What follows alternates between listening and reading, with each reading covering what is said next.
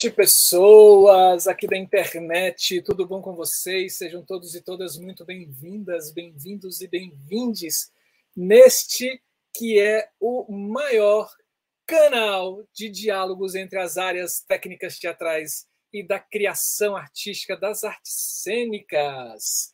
Eu sou Marcelo Augusto, falo aqui de Brasília, sou um homem de pele branca, tenho um cabelo preto cortado do lado, com algumas entradas, uma uma testa um pouco avantajada, é, uma barba grisalha, está bem ralinha essa barba, com bochechas protuberantes, de um sorriso fácil e de olhos grandes e um, um óculos de aro redondo, fininho. E para mim é um prazer estar aqui com vocês nesse dia maravilhoso que é a terça-feira, porque todo mundo sabe, toda terça-feira às 19 horas temos um encontro aqui marcado com Da Ideia à Luz. Gente, olha só. Camila Thiago, né? Camila Thiago, ela está de férias. E como uma boa pessoa de férias, de férias. ela não está trabalhando, né? a UFO, que é a universidade que ela trabalha, gente, ela tem. É, ela tá com a coisa da pandemia, então esse ano ela ainda está naquela esquema de calendário fora do, da grade, etc. Só para você ter uma ideia, esse ano vão ser três semestres no ano só. Então, nada mais merecido dela estar de férias, com todo o prazer do mundo. Né? Então, a gente só vai ver Camila no próximo programa. Lembrando que semana que vem é carnaval, e carnaval a gente vai pular carnaval.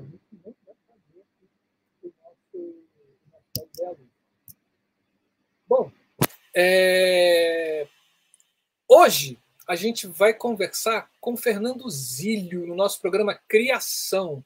Se você não sabe ainda o que é o programa Criação, a gente traz aqui um convidado ou uma convidada para falar sobre um processo dele de criação, sobre uma das linguagens dos bastidores da cena, seja ela a iluminação, sonoplastia, a maquiagem, figurino e etc, etc, etc. Né? E hoje o Fernando Zilo vai conversar com a gente sobre o processo de criação da iluminação do espetáculo de dança-teatro Todo Mês Sangra. Então, fique com a gente até o final e aproveite para se inscrever no canal, dar um joinha no vídeo, acionar o sininho e compartilhar com seus amigos não somente esse vídeo, mas como também todo o canal. E quer saber um pouco mais sobre as nossas programações? É só seguir a gente no Instagram, Facebook e Telegram.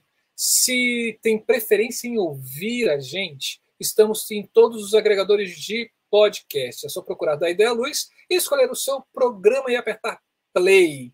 E convidamos vocês a entrarem nas nossas playlists e assistirem os vídeos que ali estão disponíveis de forma gratuita. Tem muito conteúdo de qualidade sobre os bastidores das artes cênicas esperando por você. E você quer abraçar um pouco mais forte o nosso canal e se tornar um apoiador do Da Ideia Luz? você pode se tornar um membro do canal e fazer parte dessa grande família. Você também pode contribuir através do Superchat, você que está aqui agora no ao vivo, esse cifrãozinho atrás de onde você escreve, ou você pode ir lá no Valeu, você que está assistindo no gravado. É um coraçãozinho com um cifrãozinho dentro e escrito Valeu do lado. Qualquer quantia para a gente é muito bem-vinda. Se a gente utiliza esse dinheiro para fazer as divulgações do nosso canal da Ideia Luz. Agora, você quer ser um apoiador um pouquinho esporádico, sem, ser, sem ter esses compromissos de ser membro, etc., você pode utilizar o nosso Pix. Você pode entrar e no seu banco e com a nossa chave Pix, que é da ideia luz, arroba gmail.com, e você pode fazer qualquer tipo de doação. E todas elas são muito bem-vindas, como eu já disse. E aqui eu aproveito para agradecer a todos e a todas que já contribuíram com o canal. O apoio de vocês é fundamental para a existência do Da Ideia Luz e vocês não sabem como. Então, muitíssimo obrigado a vocês. Tá? É, e agora chegou a hora da gente acender as luzes da coxia e colocar um profissional dos bastidores em cena. E vamos lá. Hoje a gente vai falar com Fernando Zílio. Ele é graduado em Ciências Contábeis. É, e estou sabendo também que ele é quase um advogado. Olha só, cuidado, gente. Você que é aí de Alta Floresta, né? É, ele é especialista em gestão pública e em didática do ensino superior. Cantor e violinista autodidata. Desde 2004, integra bandas e coletivos de cena musical em Alta Floresta, em Mato Grosso, onde participou e coproduziu festivais de músicas locais. Eleito conselheiro municipal de cultura para o segundo para o segmento de música de 2023 a 2024. Desde 2015 é produtor cultural e iniciou estudos de sonoplastia e iluminação.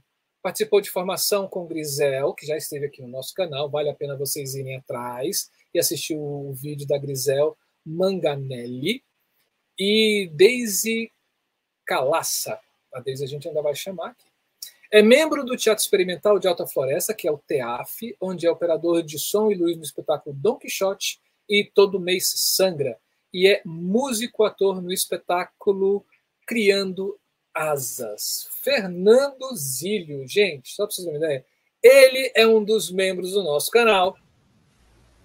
Ele ganhou a nossa a, a promoção que a gente tinha aqui de, do Capture, né, da bolsa do Capture, não foi marmelada, não foi nada. A gente botou aqui assim, numa coisa aleatória dos membros e saiu o nome dele. Então tá aqui, Fernando Zilli.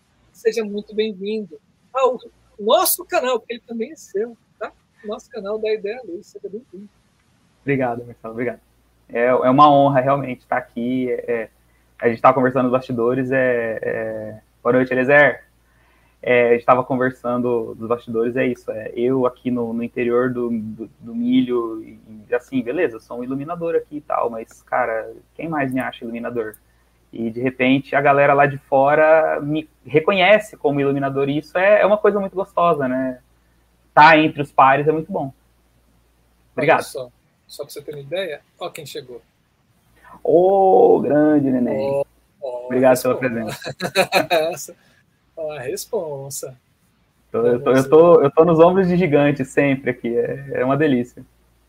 Ai, gente, calma. Que eu estou... Gente, eu estou sem Camila, estou me confundindo todo aqui. Pera. Não, não é aqui, é em comentários. Vamos lá. Pronto, tirei. Agora eu preciso tirar o do Pix também. Eu sei que o Pix é importante, mas ele não pode ficar aqui o tempo inteiro. Pronto. Isso é que dá a gente não ter dinheiro e trabalhar sozinho. Bom, Fernando, Primeiro, assim, gostaria de agradecer muito, muitíssimo mesmo, mesmo a sua presença e, e, mais ainda por você ser um dos membros do nosso canal. Né? Assim, é, esse pouquinho que você contribui com a gente durante esses meses, é, e olha que fazem alguns meses, né? Assim, é, nossa, é muito importante para a gente. É com ele que a gente faz essa divulgação, é com ele que a gente consegue ter esse alcance que o da Ideia Luz tem é, não somente no público ao vivo, mas como também no público gravado. E assim, e seguindo a sua onda, eu já gostaria de agradecer também o Jarrão, que agora também é um novo membro do canal do YouTube. Muito obrigado. Luiz César da Hora, ou seja, Luiz Jarrão. Né? Júlio, Júlio César da Hora, o Jarrão. Muito obrigado. Gente, Fernando Zílio ele vai falar sobre o espetáculo, que é um dança-teatro, Todo Mês Sangra.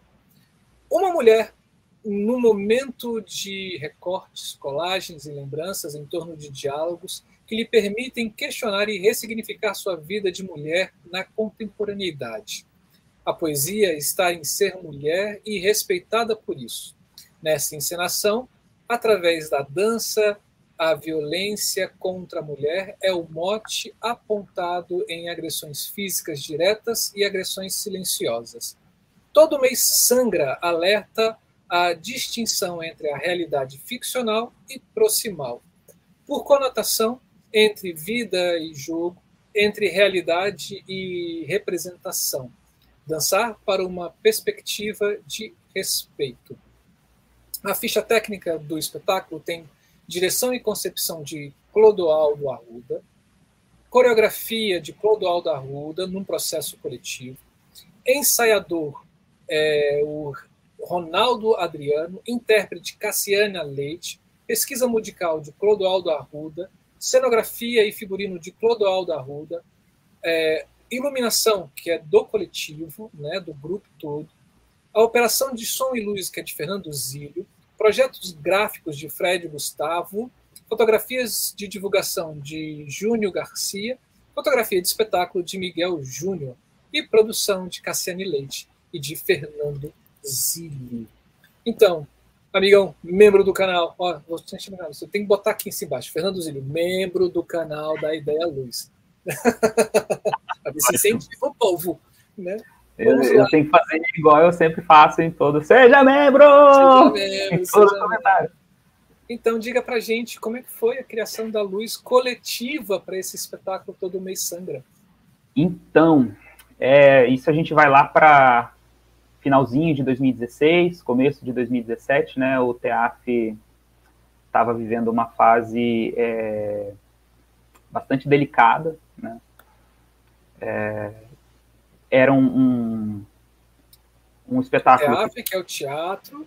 Teatro Experimental de Alta Floresta, né? Nós estamos aqui em, em Alta Mato Floresta, Grosso. extremo norte de Mato Grosso, na divisinha com o estado do Pará. Quem conhece Já. o mapa, aquele, aquele, aquele biquinho assim que tem no Mato Grosso, a gente está bem pertinho, aqui, bem do ladinho. Aqui. É, a gente está a 800 quilômetros da nossa capital, que é Cuiabá. É, então, Já na assim, floresta amazônica, né? Tá dentro do arco do desflorestamento, a gente tá assim, a gente olha para um lado, a gente vê fragmentos de floresta, a gente olha para o outro, a gente vê aquela vastidão de soja. Antes da soja, a gente olhava e via aquela vastidão de pasto. Então, assim, a gente está no, no, na bordinha do, do, da Amazônia, né? Então, é, assim, a gente tem todas essas, essas é, características de, uma, de um território amazônico é, e também todas as características de um território que já está consolidando, consolidado com a agropecuária extensiva, ultracapitalista, exploradora e tudo isso, né? Então, assim, uhum. a gente tem o melhor e o pior de dois mundos.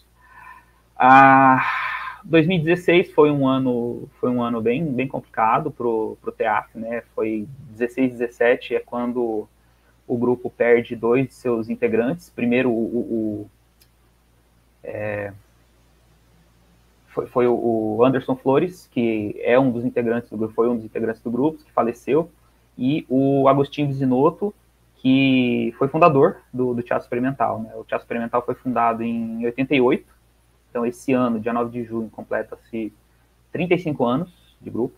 Né? É um grupo que já passou por muita coisa, que, que tem uma trajetória é, maravilhosa. Assim, eu que sou novato no grupo, eu entrei em 2017, eu admiro muito é, todos os meus, os meus colegas de grupo, porque assim eles têm uma trajetória linda de se ver. E, e de, de, luta, de, de, de construção, de, uma trajetória frutífera, mas de muita luta, né? De, de, de ter uma trajetória que, que, apesar de todos os espinhos, ela gerou frutos doces e esses frutos são reconhecidos ao redor do mundo, né? Assim, parêntese aqui, a gente já teve a, a, a visita de Julia Varley e é, Eugênio Barba aqui no nosso espaço. Então, do, do Odin Teatro. Né? Quem, quem, conhece esses nomes, quem conhece esses nomes sabe que, que eles são os, os, os os monstros sagrados do teatro hoje. Então, Principalmente a gente teve, isso, a gente teve o privilégio de recebê-los aqui. É, e de depois disso ver que é, o nosso espaço foi citado num livro do, do, do Barba, é, numa sessão que fala sobre lugares onde se faz teatro. E é muito uhum. legal de ver que a foto do nosso espaço, do Espaço Cultural Teatro, está do lado do, da foto do, do Teatro de Manaus.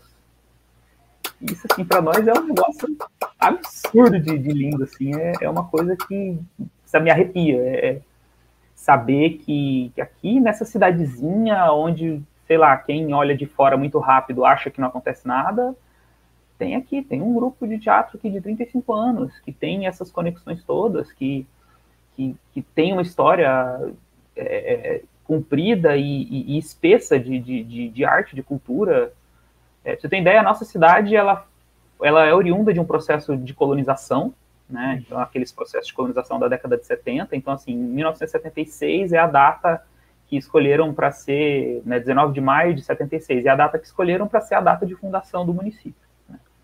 E 12 anos depois dessa fundação, surge um grupo de teatro, né? O Agostinho Vizinotto e a Elisa Gomes vieram de, de Minas Gerais, eu não me lembro qual é a cidade que eles vieram agora. É, eles vieram de Minas Gerais, eles tinham um grupo de teatro que chamava Erecteion, e vieram para cá, para Alta Floresta, e assim, dois agitadores culturais, né? Começaram essa, essa, essa aventura, né? Em terras matogrossenses, no, no, no meio do, do, da atividade garimpeira, no meio da atividade de colonização, é, e isso está aqui dando frutos até hoje, né? Então, assim, é, é um legado grandioso, é, é, um, é, realmente uma honra fazer parte desse grupo, né? E é, é, aprendizado constante, assim, sabe? Não tem, não tem como dizer que o TEAF não é um, um, um espaço onde você só, só passa, não. Tem, tem gente aqui da cidade, tem um, um cara que é um, instrumentista absurdo, assim, que é o, o, André de Castro Pereira, ele denomina o TEAF como uma máscara de oxigênio cultural de Alta Floresta, e é, é muito bom, cara. Poder ter a chave dessa máscara de oxigênio, cara, poder ir lá e abrir aquela porta a hora que eu quiser, a hora que eu precisar precisar, Sim. sabe? É, eu realmente eu sou muito honrado de fazer parte do TEAF enquanto grupo de teatro, enquanto grupo de teatro de grupo, né, que é, é, é uma definição importante também. Enquanto enquanto teatreiro de grupo, a gente faz de tudo, né? A gente a gente se treina para fazer de tudo. Eu não sou só iluminador, eu procuro aprender de tudo. Inclusive agora estou sendo ator, né? Estou sendo é, músico. É, é, é uma coisa legal, porque quando eu coloco na minha na minha bio que eu sou músico autodidata, o pessoal deve pensar, nossa, esse cara né, detona o, qualquer instrumento. Não, na verdade é assim, é porque eu sou músico autodidata porque eu nunca fiz aula. Então, assim, eu sempre fui uhum. aprendendo por conta e aquilo, né? Eu, eu tiro o som de qualquer instrumento, mas o segredo é tocar mal e porcamente todos. mas que assim, é, eu sou mais, mais cantor, né? Então agora estou tendo a oportunidade de participar de um, de um projeto de um processo, né, que já, tá, já foi é, estreado, que é o espetáculo Criando Asas, em que eu sou músico-ator, né, então eu estou tocando é, e, e, atuando. Mas, enfim, digressão completada, é, a gente volta ali para 2017, que foi um período em que a gente teve essas perdas importantes, né, irreparáveis no nosso grupo, e Cassiane, que é a minha esposa, que é a, a protagonista desse, desse espetáculo, ela tinha o desejo de fazer um espetáculo que falasse de, do feminino, do feminismo, da, da violência, das violências que a, que, a, que a mulher sofre. E esse projeto foi é, oriundo de um financiamento familiar. Então, assim, ela pensou, ó, a gente quer fazer, beleza, vamos fazer uma, fechar uma parceria com o TEAP e a gente vai fazer esse projeto acontecer. Então, assim, a gente tinha uma, uma economia, a gente chegou para o teatro e falou, ó, oh, gente, a gente tem esse dinheiro aqui que a gente gostaria de fazer um espetáculo. Uhum. E o pessoal concordou, beleza, vamos fazer e tal. Então o teatro entrou com toda a estrutura, né? A gente entrou com, com a viabilização de algumas coisas que, que eram necessárias, né? Uma coisa foi trazer o Clodoaldo Arruda, que é o coreógrafo, o diretor do espetáculo, é, que ele mora em Cuiabá, né? Então, assim, é, passagem aérea cada duas, três semanas ali, para ele vir e tal, dirigir o processo, volta para Cuiabá. A gente segue no, no, no, online. E pensa o que, que era o online em 2017. Né? Uhum. Então, assim, é, é, é, na verdade é bem legal, porque o TEAF tem uma história de, de, de, de, pequenas vanguardas, assim, e o online foi um negócio muito bacana, porque já em, eu não me lembro agora se era 2014, 2013, por ali, que já estavam usando online para é, é, fazer um, um, projeto em conjunto com o Zé Regino, que é de Brasília. Se não me engano, Sim. foi a Santa Joana dos Matadouros. Então, assim, online, cara, desde sempre. Então, Sim. assim, tem essa dificuldade, né, de fazer acontecer um, um, um ensaio, uma construção de um espetáculo é, com um diretor que está sempre a 800 quilômetros de distância. Então, assim, ele vinha, ficava uma temporada, voltava. Ele vinha de novo, acho que ao todo foram sete visitas dele. É, e enquanto, né, nesses, nesses intervalos, o Ronaldo era o ensaiador, ele acompanhava, dentro da criação de, de, de, de cenografia, da, das coreografias, é, da iluminação. É, o projeto começou com duas bailarinas, né? Aí no meio do processo, uma delas teve que se ausentar, teve umas questões pessoais, precisou se ausentar. E a Cassiane seguiu como um solo, né? E dentro desse processo, assim, as coisas foram surgindo de uma forma muito, muito coletiva, realmente, né? Tanto que a luz desse, desse espetáculo é o, é o TEAF, assim, né? Não sou, não sou só eu. Uhum. É, então, assim, é o meu primeiro projeto, né? Enquanto, assim, eu, eu quero ser iluminador. Então, eu vou entrar nisso aqui porque eu quero ser iluminador, então eu quero ter um projeto para eu começar, né? Antes disso, eu já trabalhei com, com, com a produção é, dos espetáculos do estúdio de dança da, da Cassiane, né? Mas aí era produção, alguma sonoplastia e tal mas eu não tinha, não, não me arvorava com a luz ainda. Aí foi em 2016, 17, que a Grisel veio aqui para Alta Floresta num programa, numa, numa ação do, do MT, Escola de Teatro. Tá, Grisel, ela... só para deixar para todo mundo Isso. entender também, né? Porque você já é íntimo da Grisel e a gente, a gente ainda não. Né? Grisel é uma iluminadora de São Paulo, né? Que MT é uma escola de teatro que tem que é umas é um periférico né, da SP, Escola da de SP. Teatro também, da SP, Isso. que agora é na MT, porque é de Mato Grosso, e ela também dava aula na SP. Foi convidada para a MT e ela acabou estando aí em Alta Floresta. Né? Então, e ela veio aqui, ela ofertou esse curso de, de iluminação, né? E assim, eu fiquei fascinado, porque eu já gostava muito, eu gostava de estudar ótica, assim, né?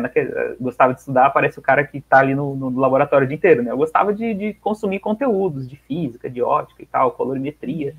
E, cara, nossa, esse negócio de luz é bacana, eu gosto disso, e entrei, assim, fui fazer o curso, quando entrei no curso eu gostei demais, assim, achei muito bacana, ela, ela é uma pessoa maravilhosa para ensinar, e assim, é, é, realmente foi uma, uma um, um, divisor de águas, assim, que ela abriu a cabeça da galera lá para, ó, gente, luz não é só essa lampadinha aqui não, tá? E, e, foi assim, foi brilhante, inclusive na época a gente até ocupou a, a, o espaço cultural TEAF é, para parte das aulas, é, a gente usou os equipamentos que estavam lá para poder praticar, né? Então foi muito bom, porque não foi uma aula só teórica, né? A gente conseguiu praticar muita coisa. E aquilo me abriu a cabeça e eu pensei assim, cara, isso é muito legal, eu, eu quero eu quero continuar com isso, eu quero ver onde que isso vai dar. E fui. Aí no mesmo ano, como a gente já estava nesse processo, eu pensei, olha, eu, eu acho que eu quero eu quero é, participar para valer da iluminação, né? Uhum. E aí começamos, né?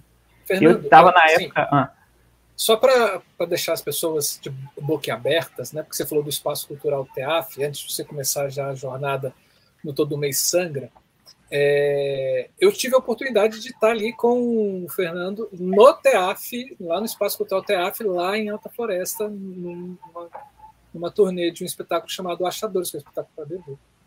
E, gente, o espaço é lindo. Foi uma casa que foi doada para vocês, né?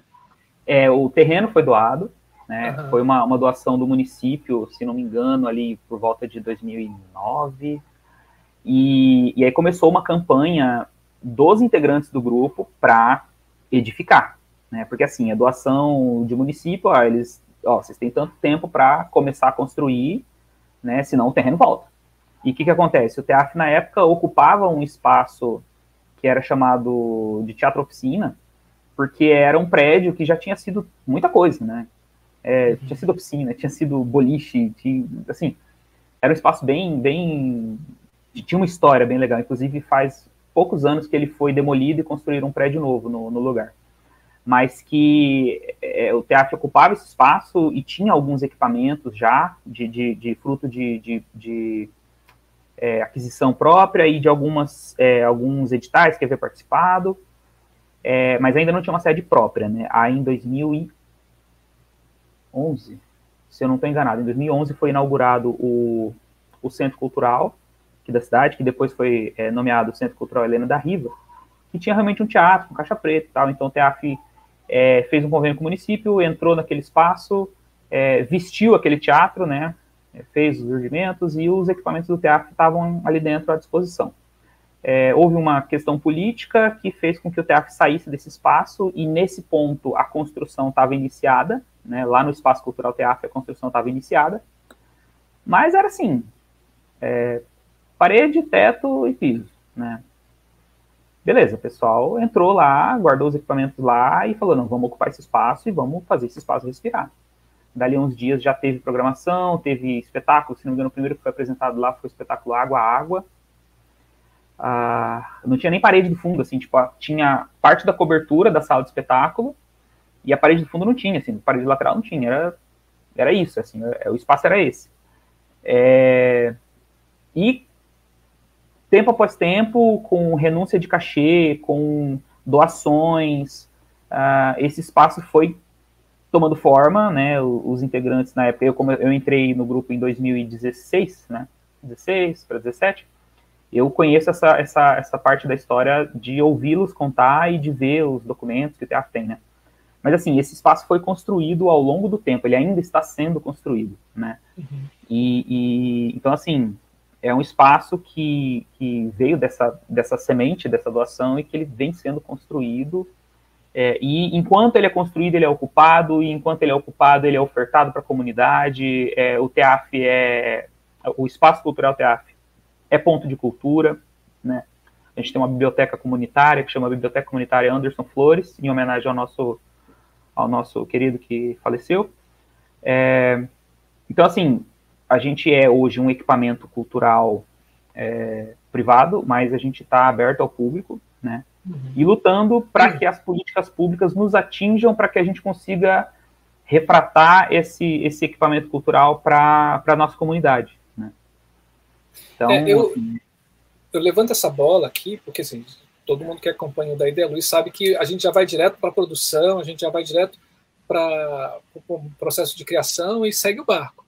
Mas é, sendo um município muito pequeno, a 800 quilômetros da sua capital, e ter a importância que vocês têm dentro da cidade, não podia deixar de deixar isso registrado aqui.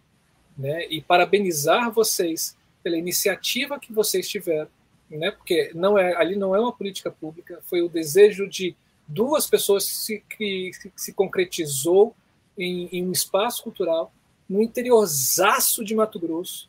Agora que a gente está falando que é difícil de fazer teatro assim, Goiás, Mato Grosso, Mato Grosso Sul, Tocantins, né? as pessoas não são muito ligadas a, a, a essa parte artística cultural assim, é. né? Pelo menos os políticos, né? Vamos dizer assim, para esse apoio. E vocês, com muito esforço, conseguiram construir um espaço que é lindo, gente. Assim. Olha é. só, deem uma olhada.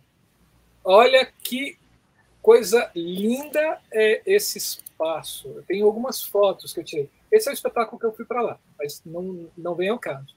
Né? É, é um espaço... Não vem ao caso, essa luz linda e essa, essa cena linda. Né?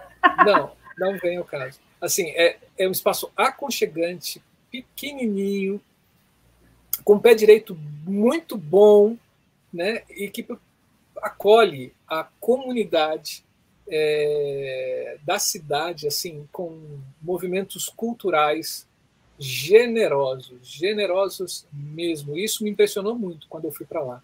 Parabéns para vocês. Fiquei sabendo agora que essa parede não existe mais, eu fiquei muito triste. É. que agora é, então, é chovenaria. Né? Mas, assim, só para vocês terem uma ideia, na área de iluminação, Ó, aí a cabine de luz, onde é que fica a cabine de luz perto dos refletores. E, se eu não me engano, vocês tiveram apoio da Funarte para colocar refletores aí, não foi? Foi, a gente recebeu uma, uma. A gente tinha alguns equipamentos, né? Principalmente da década de 2000 e comecinho de 2010. A gente recebeu uma. É, a gente foi selecionado no edital de, de, doação de equipamento de iluminação cênica da, da Funarte de 2017 que equipou a gente com, com mais refletores, com mais racks, com uma mesa de luz. Então, assim, é, para nós aumentou bastante as nossas possibilidades, né? É, e assim, quanto mais equipamento, melhor para nós, né? A gente consegue, a gente consegue dar asa para a imaginação, produzir muito bem. Então, foi uma política importante a gente ter recebido esse, esse equipamento. Muito bom, parabéns, parabéns para vocês. Não podia deixar de deixar isso registrado, principalmente quando você fala que a iluminação é do grupo, entender que grupo é esse, onde ele se localiza. e, e a garra que eles têm de pesquisar toda a linguagem teatral no interior de Mato Grosso, ali, lá na Amazônia, na, na beira da Amazônia, não é simples, não é fácil e, e mesmo assim vocês desenvolvem um trabalho muito bom. Parabéns, parabéns muito. Obrigado, obrigado, de verdade. E assim, é, oi, e assim, é, é, é, sobre isso, sabe? A gente está aqui, isso, isso não, não, faz a gente melhor do que ninguém, nem pior do que ninguém, mas que o fato da gente estar tá aqui é, longe, é, é, ah, que legal, Sandro. Ó, os nossos integrantes, Angélica, Ronaldo Adriano, Jean, Cassiane, eu, Renato, que entrou aqui agora, eu caí na besteira de falar o nome de todo mundo, eu vou esquecer o nome de alguém. é, então, assim, sabe, é, é, sobre isso, essa galera que lá em 88, meu, o asfalto foi chegar aqui na porta da nossa cidade, sei lá, final da década de 90, sabe, até então era, era chão, assim, de, de, de pensa que em 76, quando abriram a cidade de Cuiabá, aqui era chão. Ali pela década de 80, 88, ainda era chão.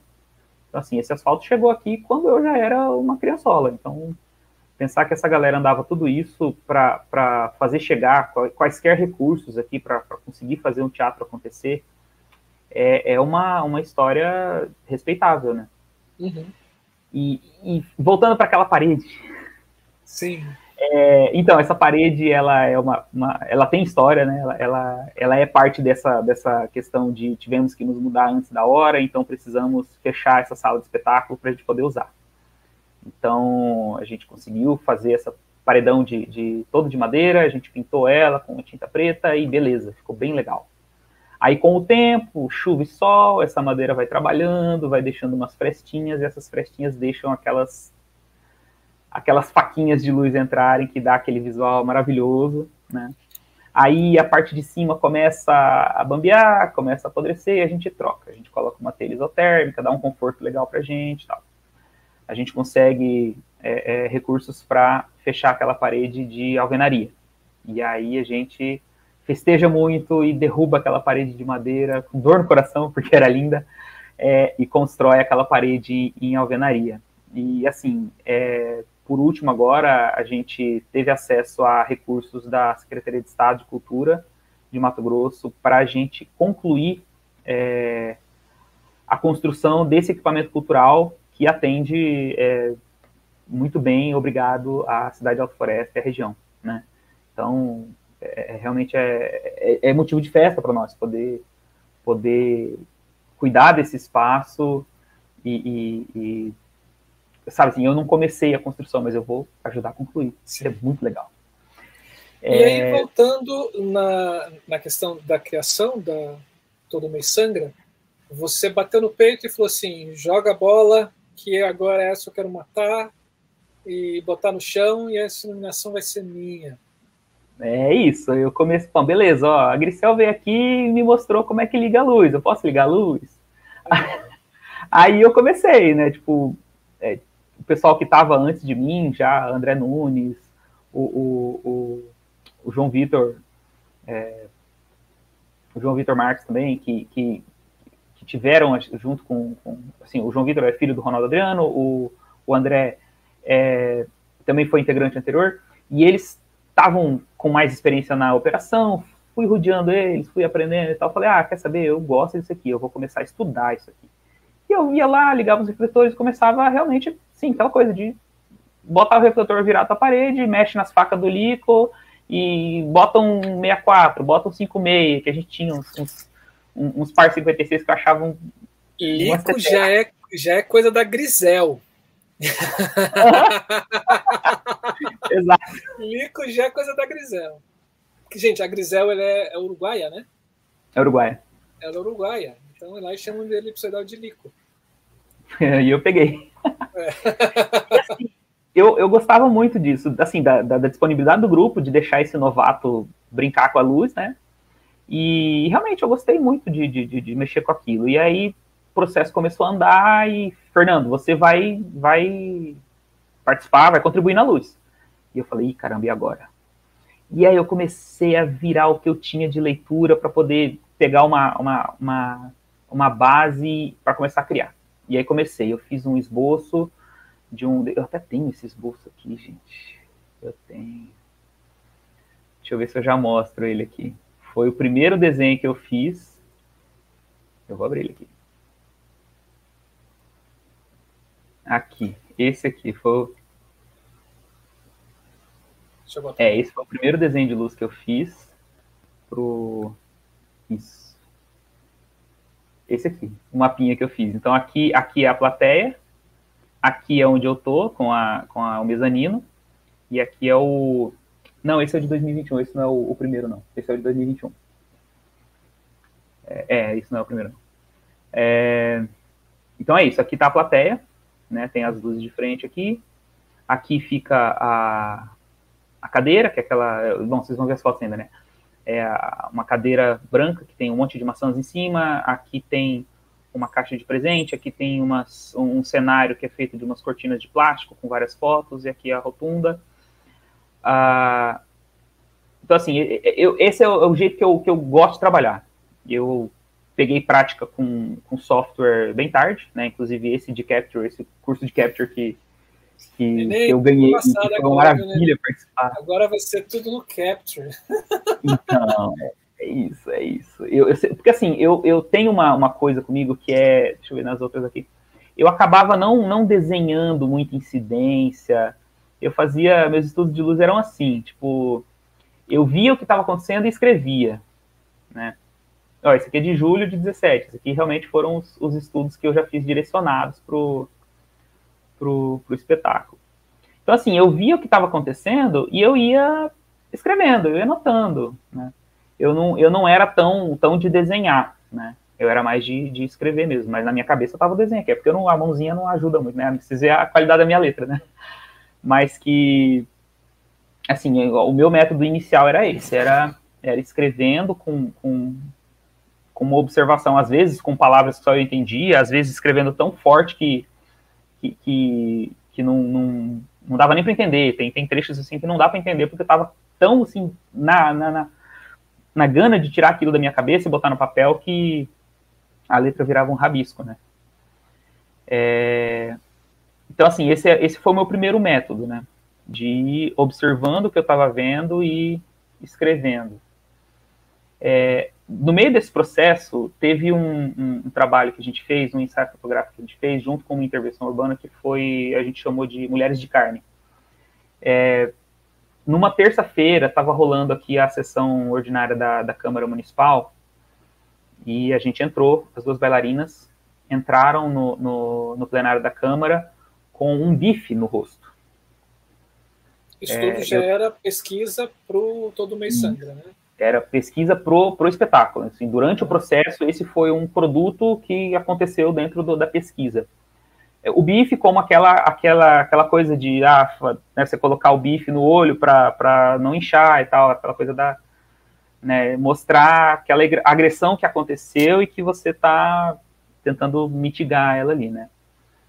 E foi assim, as pessoas, né, olhando, é, é rolou um estranhamento legal, assim, uma coisa das pessoas olharem com interesse e olharem com, com aquele incômodo que, no fim das contas, dentro de mim era o que a gente estava procurando, né?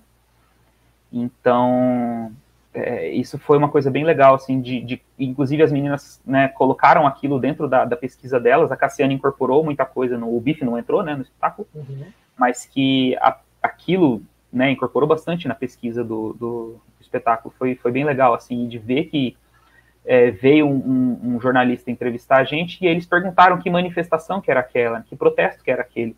Não, não é protesto, é uma intervenção urbana, é, a gente está no meio da pesquisa de um processo, é, de um espetáculo, e, e, essa é uma intervenção, é algo que a gente faz para é, é, contaminar a cidade com isso e se deixar contaminar pela cidade, né, e colher essas análises, né, então, e, mas, mas que, que, tipo de protesto é esse? Sabe assim, ele ficava insistindo, não, protesto, protesto, protesto, né, mas que foi legal ver que, que isso teve uma repercussão bacana, né, foi, foi positivo, assim, de, de, de ver que isso gerou um atravessamento, né?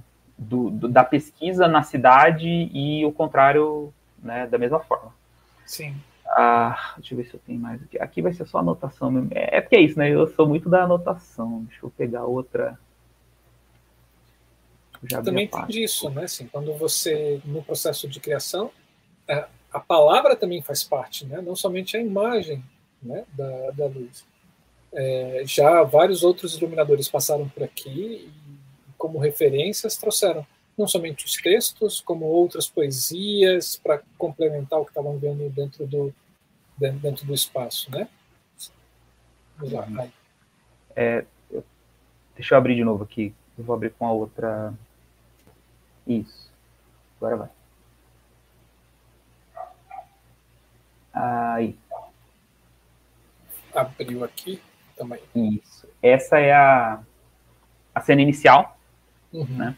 Então, assim, aqui a gente está na visão que é arquibancada, a gente tem uma arquibancada de cinco escalões para 70 pessoas ali na sede. Nossa, o nosso espaço ali é, é uma sala multiconfiguracional, né? A gente não segue o padrão teatro italiano. É, é uma sala com pé direito de 5 metros. A gente tem 12 metros da rotunda ao final da plateia e 8 metros de largura. Agora, com essa construção que a gente conseguiu aumentar na parede de alvenaria tem 9 metros e quase 10 metros de largura. É, então, assim, é um espaço que a gente consegue que a gente consegue uma versatilidade muito boa. E esse espetáculo, ele surgiu, tendo surgido dentro desse espaço, se tornou muito intimista, assim, uma coisa bem perto do público, né? O público tá ali a menos de 3 metros da bailarina o tempo todo e tá participando o tempo todo, né? Essa aqui é a cena uhum. inicial, né? Esse, essas cortinas de plástico foram uma, uma ideia do Clodoaldo. Ele trouxe esse material no sentido de, inicialmente, era para a gente projetar é, sobre ele, mas aí a projeção não, não, não, aparecia tanto, né? Então a gente acabou usando só o efeito da, da reflexão da luz. Essas fotos que estão coladas são de mulheres ao longo da história mulheres que fazem parte da vida da Cassiane, da família dela, amigas, mulheres que ela conheceu, né? E, e esse essa tela ela vai sendo construída, né? Então a gente vai acrescentando fotos, né? Inclusive o final do espetáculo ela está acrescentando mais fotos, né? Até a luz cair. E, e assim esse, esse painel ele é vivo, então ele vai sendo alterado constantemente ao longo do tempo, né? a, a gente, eu, eu gostei muito na época que o efeito que esse, essa cortina de plástico deu é, era um efeito meio de água, assim, então ele dava um tom, sabe, assim, com aquela fumacinha ali, dava uma atmosfera idílica para essa coisa, tipo, é meio sonho, é meio é meio serenidade, só que o tema do espetáculo e o título não sugerem isso, né? Então, a hora que uhum que vem essa, essa, essa ideia na cabeça, eu ficava meio assim, não, cara, eu quero faca nos dentes, não, mas calma, é devagar, né? E, então, assim, essa é a cena inicial, né? Essa, essa cadeira cheia das, dessas maçãs aqui, que é o, talvez o, o, o protagonista, o, desculpa, o coadjuvante dessa, enquanto essa bailarina tá dançando, ela interage bastante, né, com, com essa cadeira aqui, né, que na minha visão, aí, assim, é, é uma coisa que tem muito da, da assim, cada um de nós, dentro do, do, do, processo, a gente foi desenvolvendo visões próprias do que estava acontecendo, né? Em alguns momentos a gente compartilhava, eu, eu, vejo isso aqui dessa forma, né? E a gente ia é, estabelecendo coisas que, beleza, a gente estabelece, mas coisas que não precisa, que para cada um é, é, é, uma coisa, né? E isso essa aconteceu também... Ah, pode falar. Isso aconteceu também na luz, assim, porque você falava que é, com a coisa da Grisel, você acaba fazendo esses experimentos, né? E o grupo permite, óbvio, você também faz parte dele, né? É, nesses experimentos que você estava fazendo, já pensando no espetáculo, é, existia também essas intervenções das pessoas, dizendo, olha, você propunha também. e aí as pessoas falavam, davam os seus pareceres sobre essa proposta e acabavam propondo outras coisas a mais. Também isso aconteceu? Também aconteceu bastante é, quando o Clodoaldo, o diretor, falou, Fernando, então a luz você vai dar o, o, início dela. E aí eu fui lá e desenhei, assim, com a do alto da, da, de toda a minha ignorância de um cara que tinha feito uma, um curso de, de, de, uma semana e pouco e tinha brincado com os refletores. Então pensei, cara, vou, vou ver o que, que sai daqui. E já assim, uhum. com essa cabeça aberta, ó, né? É meu, meu primeiro rascunho de luz. Então, beleza. Fiz, mostrei para ele, ele falou: Isso aqui tá legal, isso aqui não, isso aqui tá legal, isso aqui não. A gente tirou o que não estava bom, ele foi acrescentando coisas e a gente chegou numa um ponto de partida. E a partir dali, assim, eu me lembro que a, a, as cores das cenas, é, uma boa parte delas é, ficou com, com o que eu tinha sugerido. É, algumas incidências e tal que foram alteradas, né, por questão de experiência mesmo. O Ronaldo tem mais experiência com luz também. O Clodaldo deu as ideias que ele que ele tinha, as intenções que ele tinha para o espetáculo, e aí essas cenas foram aparecendo. E isso tudo dentro do que.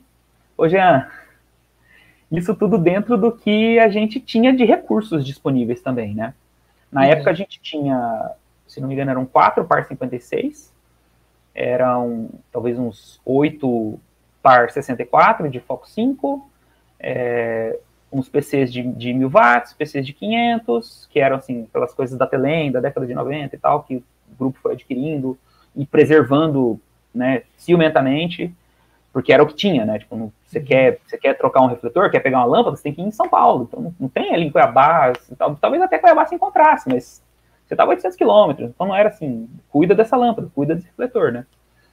É, que mais que a gente tinha? Uns, uns par 36 de, de Pimbim, que dá aquele foquinho super fechadinho, foco 1. Ah, então, assim, era o que tinha. Vamos trabalhar com o que tem. E aí a gente começou, né? Uma, uma pastinha de, de, de, de gel que tá, alguns estavam em boas condições ainda, outros estavam mais surradinhos e tal. A gente ia cuidando deles da forma que, que era possível. E a gente foi construindo dentro do, do que a gente tinha disponível, né? É, uhum. essa, essa primeira luz aqui é uma luz que me deixa muito feliz, é, de ver ela, que é, é um, um, um, par 36 a pino, é uma lampadinha bem, bem, bem modesta, né? Que um é um pimbim, é. E ela ah, tem, tem as lâmpadas de, de luz ultravioleta, luz negra em cima também, que dão aquele azulado lá no fundo, né?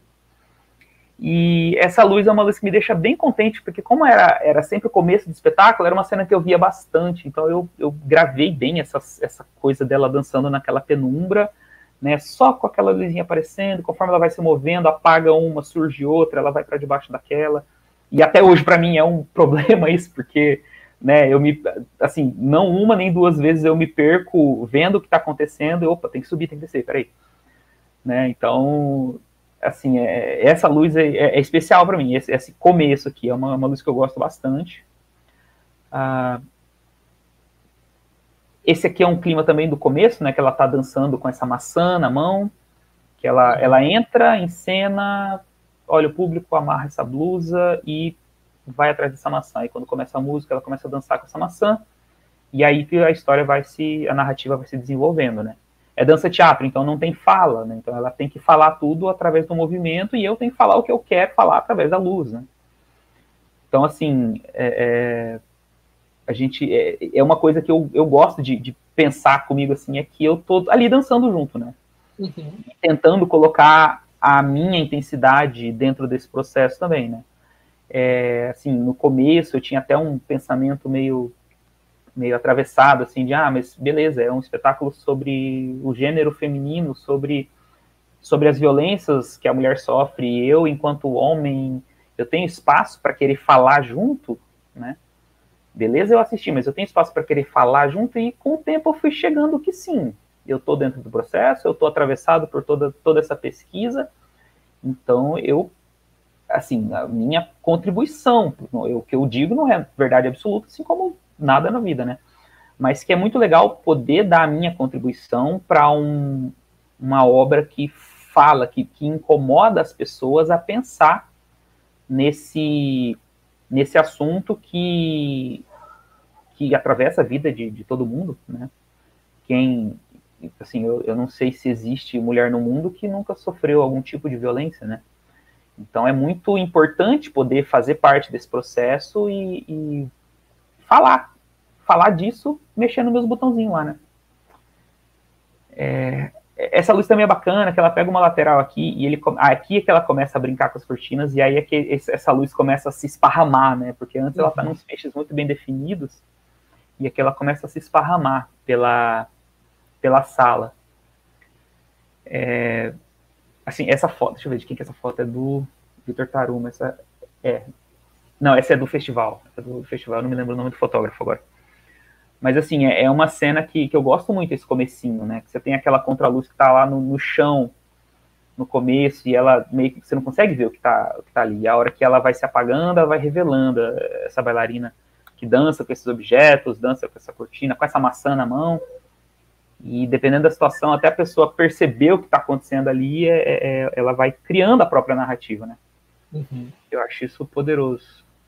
Ah, lembrei aqui, é, nessa apresentação foi usado um, um, uns refletores de LED ali atrás, que a gente vendeu os, os Par 56 para o pessoal de Nova Olímpia, que é aqui em Mato Grosso também. Uhum. Eles vieram visitar a gente, e, e essa, essa troca também é muito legal de ver acontecer, né? A gente tinha uns, uns dimmers de, de, analógico aqui que a gente não não estava mais usando, porque eles né, são um equipamento de, de, que funcionam e que são de, de, um valor sentimental e útil, né? Mas que naquele momento a gente não estava usando e a gente, é, a gente vendeu uns para eles e a gente pôde fazer essa troca, né? E aí nessa apresentação foi usado aquele LED ali atrás. Essa aqui já é uma, uma, uma cena que eu, eu gosto muito desse amarelo, porque foi uma das coisas que eu pensei de primeiro, assim, que ah, isso aqui não vai ficar, e acabou ficando e dá um, dá um tom bem legal para essa cena. Esse, esse tapa. Esse tapa é. Com essas mulheres olhando lá atrás. Isso é, essa é cena eu gosto. É, ela, a cena tá, ela dá um tapa nela mesma é, para é, é, simbolizar essa, essa violência que surge do nada. Ela tá ali dançando uhum. e tapa. E aí isso, isso muda o clima do espetáculo num, num estalar de dedo, assim. É, e é assim, é essa luz chapada, branca, dura, né? É um, é um PC só Sem que tem contorno, né? Assim, é. Uma coisa chapadona mesmo. Assim, é, não tem nenhuma luz aqui, né? A, esse, esse fundinho ali é a penumbra do PC e um pouquinho da, da luz negra que dá ali, né? Uhum. Então, e assim, é uma coisa bem legal, porque quando isso vai para fotografia, né? Aí tem o, o, o nosso olhar de iluminador e o olhar do fotógrafo que foi ali e definiu aquela configuração de, de, de, de fotometria para poder capturar essa imagem. Né? Eu gosto muito de ver essa, esse resultado derivativo do, do, do trabalho.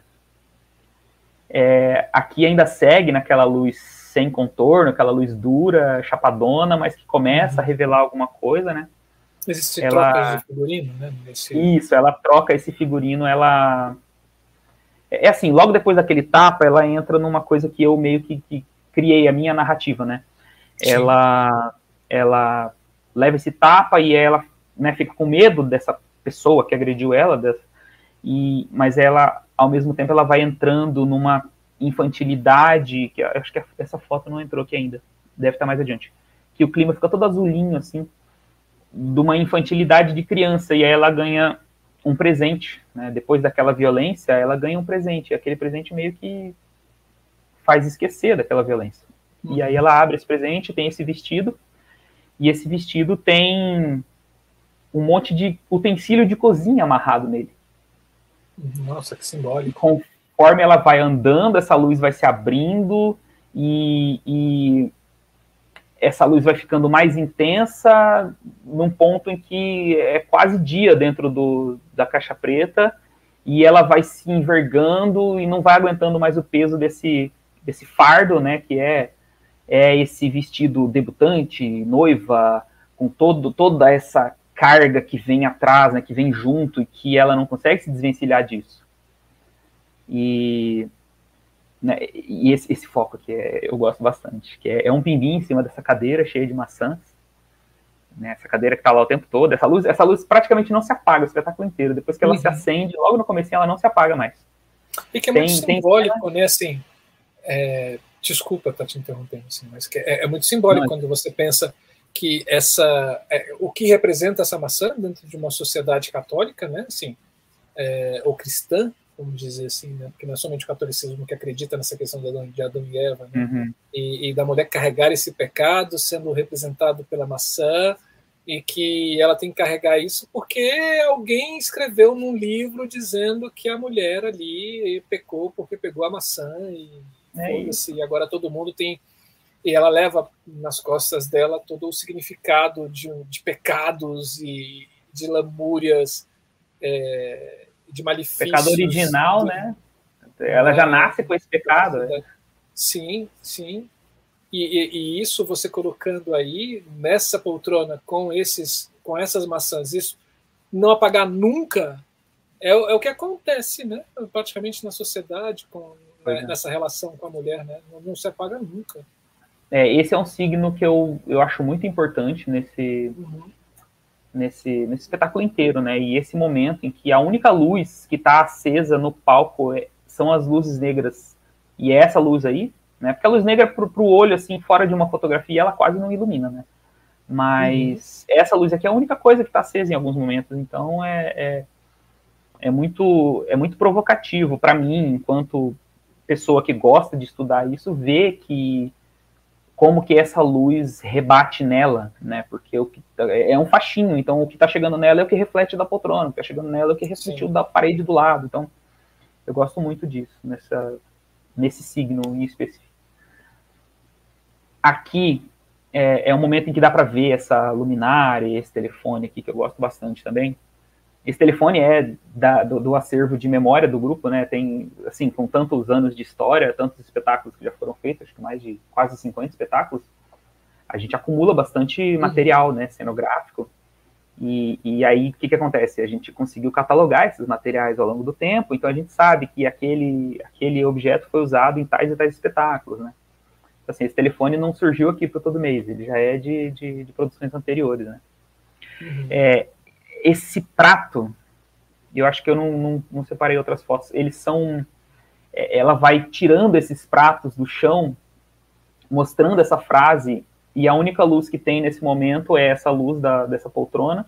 E eu tô com uma lanterna. Cadê minha lanterna? Nem tá aqui agora. É, não, não tá aqui. É uma lanterninha de mão, assim, miudinha, que eu opero de lá de cima do mezanino mesmo. E eu vou focando essa lanterna nela no prato, brincando com isso, é, é, esse olho que escrutina essa mulher de cima a baixo, é, é essa mulher que que tá ali querendo dizer alguma coisa, mas mesmo para ela dizer alguma coisa, ela diz por meio de um objeto doméstico. É, e depois que ela mostra essa frase, ela vai e quebra esse prato dentro de, um, de uma lixeira grandona que tem assim que ela carrega para dentro do palco, sob uma trilha sonora que é muito incômoda, porque é uma trilha que ela é feita para ser estourada, então o alto-falante dela tá assim, imagina que você está ouvindo uma bateria super pesada num alto-falante estourado mesmo. E ela tem uns picotes como se fosse um CD furado, é uma faixa extremamente incômoda. E do nada, a hora que ela quebra esse prato, eu jogo todas as luzes para cima, assim. Então, é um momento que a, a, história que eu, que eu crio aqui, a narrativa que eu crio é essa, de gerar um incômodo a, ao ponto de fazer o espectador pensar eu vou lá e vou ajudar essa pessoa, ou então eu vou, o uhum. que, que eu posso fazer, né? E aqui, essa cena aqui, né, que só tem as luzes negras, esse faixinho de luz, e o meu, dá, dá pra ver até aqui, esse faixinho aqui, ó, o meu, o meu faixinho de, de luz aqui, uhum. que eu tô nesse mezanino bem aqui desse lado, tem um, bem aqui desse lado tem um mezanino, eu tava mostrando no, na outra tela, esse faixinho aqui, né, e eu tô bem aqui no mezanino, né, então assim, eu tô iluminando daqui, tem esse facho aqui, e só, é só essa luz que tem, né, e a luz negra, que aparece bem mais na foto, né? Mas uhum. ao vivo ela, ela quase não, não se vê. E então, assim, a hora que ela joga esse prato, eu abro tudo que tem de luz, né? Então, assim, é uma, uma explosão de luz que, quando você está ali acostumado com o olho no escurinho, essa. Oh, né? Vira uma agressão, então, assim, né?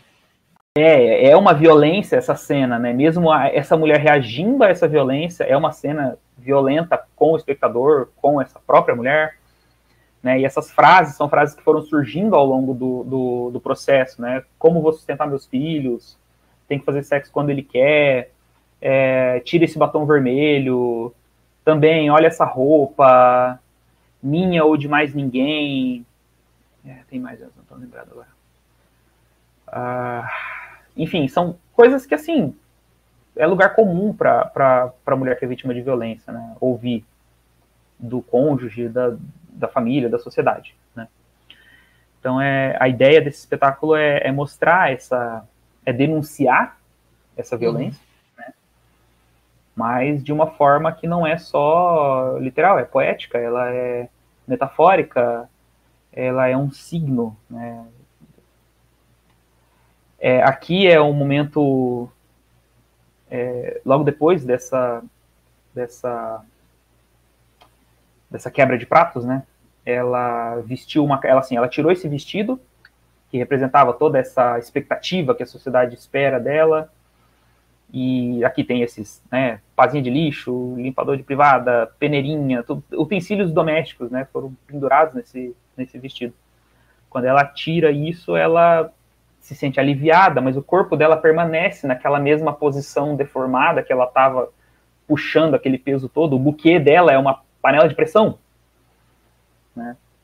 E aí ela se livra disso e ela começa a reagir, né? E aqui é um momento em que, assim, eu vejo toda a força da Cassiane enquanto mulher, enquanto bailarina, enquanto pesquisadora de, de, de, de do feminino, dos feminismos, é, é, é muito legal, assim, eu, eu, tem hora que eu me emociono de falar dessa cena, porque é uma cena que ela tá muito forte, que, sei lá, se eu apagar a luz, ela continua, continua brilhando. Oh, que legal. E, deixa eu ver se tem aqui, eu coloquei. Não, eu não coloquei. Tem uma que ela tá atrás do. Eu acho que vai estar tá aqui. Que ela tá atrás do. Da poltrona. E a única luz que tem é a, é a luz da poltrona. E ela tá meio iluminada. Eu acho que tá aqui nessa lista também. É, essa maçã que ela mordeu lá no começo do, do, uhum. do espetáculo, né? Agora ela volta aqui para um ponto que tá esse pindim e isso cria um, um, um, parêntese no meio do espetáculo, né? Que em algum momento tudo isso que ela viveu ali no meio foi um, um sonho, foi um flashback, foi uma lembrança, foi uma aspiração. Então, assim, existe uma, uma separação temporal, né? Do, do que aconteceu no meio do espetáculo. É, começa suave, vai para esse clima super tenso, super violento e volta para esse clima suave novamente de tranquilidade que é, é, deixa essa interrogação. Foi um sonho, foi um flashback, foi um, uma imaginação, ou simplesmente é linha temporal. Né? Uhum. É, e aqui é já no, no, finalzinho que ela tá sob essa luz vermelha. Aqui é só, é só esse vermelho. É, é uma luz que vem da arquibancada, dos pés dos, dos espectadores. Ela sai debaixo da arquibancada e aí ela pinta todas essas fotos, essas, esses plásticos e a bailarina. E eu, eu percebi já na, na, né, durante, durante o espetáculo que algumas pessoas se incomodam que essa luz está vindo deles, assim, tipo, como assim, o que, que eu tenho a ver com essa luz, né? E tentam desviar as pernas do, do, dos focos, né? Porque as pernas dos, dos espectadores influenciam no que está chegando na, na, cena também, né? É... Aí, acabou. É... Aí essa aqui é a cena final, né? então ela, ela, ela se despiu daquele vestido, ela colocou uma calça super apertada, que representa ao mesmo tempo essa, essa liberdade da mulher de poder trabalhar, de poder correr atrás da própria vida, assim como é, é uma calça super justa, é uma calça que é, dá trabalho para vestir, e a Cassiane faz isso acontecer na cena. Né? Uhum é, com movimentos que surgiram na pesquisa e com os movimentos de uma mulher que está entrando numa calça que é super justa, né? Sim. Então, nesse final, ela já conseguiu se despedir mais esse, esse signo e ela é, começa, ela começa, ela monta, eu acho que eu esqueci de colocar essa foto aqui, ela monta uma silhueta com essas maçãs que estão no na poltrona, ela vai pegando as maçãs e vai montando uma silhueta, colocando a calça, e montando uma silhueta de, de, de uma pessoa é, com essas maçãs. E no final ela pega uma pastinha e começa a colar fotos nesse, nessa, nessas cortinas, nesses, nesses tecidos, né? E aí a luz vai se apagando, né? E aí cai o pano. E, e assim, é, é uma coisa que esse painel nunca acaba e ele está sempre em construção, né? Uhum. E, inclusive, né, algumas foto a gente tirou, né, de pessoas que uh, 2018 foi um ano complicado, né, então a gente tirou é. as pessoas e aí foi colocando outras, né, mas Sim. que assim, tipo, no primeiro, no primeiro painel talvez por uma questão, assim, tipo, Dilma não estava nesse painel, né? Então, assim, lá em 2017, mas depois a gente pensou, caramba, Dilma não tá, e a gente colocou ela, né? E ao é, longo da pesquisa foram surgindo pessoas também, né? A gente foi acrescentando, né? Ele é um painel representativo de mulheres agredidas, é isso? É, não, assim, de mulheres agredidas, mulher agredida, assim, na minha visão de homem é até um pleonasmo, né? Porque qual mulher que não sofreu pelo menos um tipo de violência até hoje, né? Mas que, assim, de, de mulheres que, apesar da violência que sofreram ou sofrem, estão é, ali compondo essa cena, né? E, uhum. e, e, são essas pessoas fortes que têm que, que sabe, que, que, suportar muita coisa e em algumas questões que, sei lá, eu, na condição de homem branco privilegiado que sou, eu não conseguiria lidar com metade das coisas que algumas dessas pessoas têm que lidar, né? Sim. Então é importante, assim, é legal ver que, que vários homens vão assistir o espetáculo e reconhecem isso, né? Tipo, não é, ah, não, beleza, uh, mulher é superior. Não, é, é, é reconhecer para não reproduzir um comportamento nocivo, né? Sim. Eu acho isso muito importante, né? Ah, minha mãe tá aqui, oi mãe. Ai, que legal. Olha só, dona Neide, parabéns pelo filho que você tem. que legal, minha mãe tá aqui. Eu só saí mandando o link para todo mundo, eu nem sabia que ela tinha entrado. Oi, mãe. Beijo, te amo. Olha é, só. Então, assim, ah, pode falar. Não, é porque eu já vim vendo, vendo um questionamento agora sobre esse processo que você mostra, né? Assim, é, você fala dessas anotações que você teve, né? É, antes de para o desenho do mapa ou da planta de luz, da, da disposição desses refletores dentro desse espaço.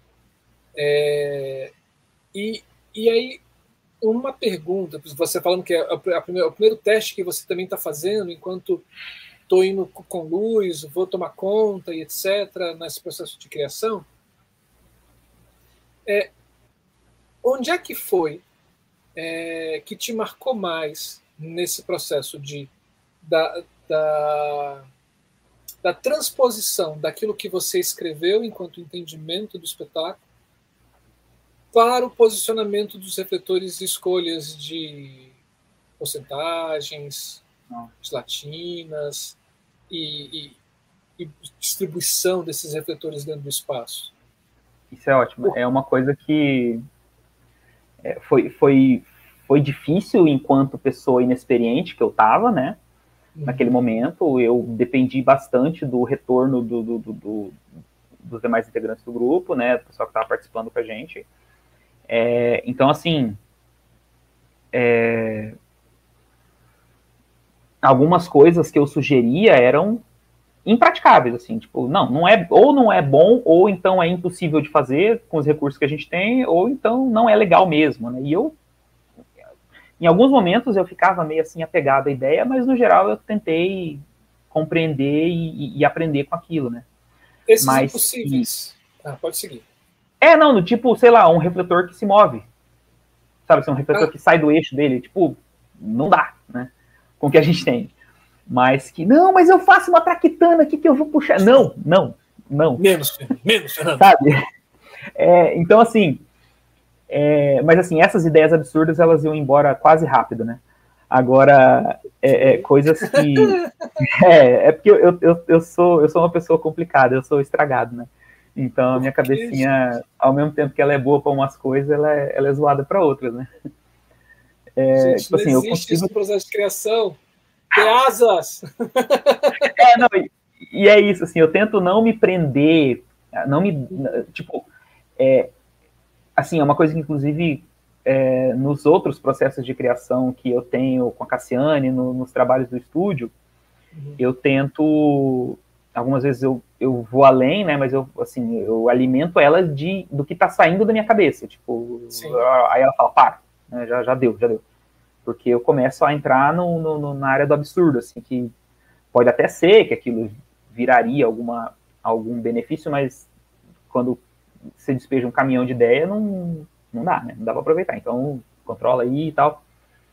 Inclusive dentro de consultório, assim, eu estou descobrindo umas coisinhas da, da, da, forma que a minha cabeça funciona que estão me ajudando a, a, entender, a filtrar algumas coisas e tal. E isso, isso tem sido legal porque ajuda também no processo criativo, né? Sim, porque é, existe um, assim, pelo que a gente tem ouvido aqui nesses mais de 200 programas aqui dentro do canal, é que tem um momento mesmo que nesse processo de criação a imaginação ela não pode ter freio, ela, ela vai, ela vai.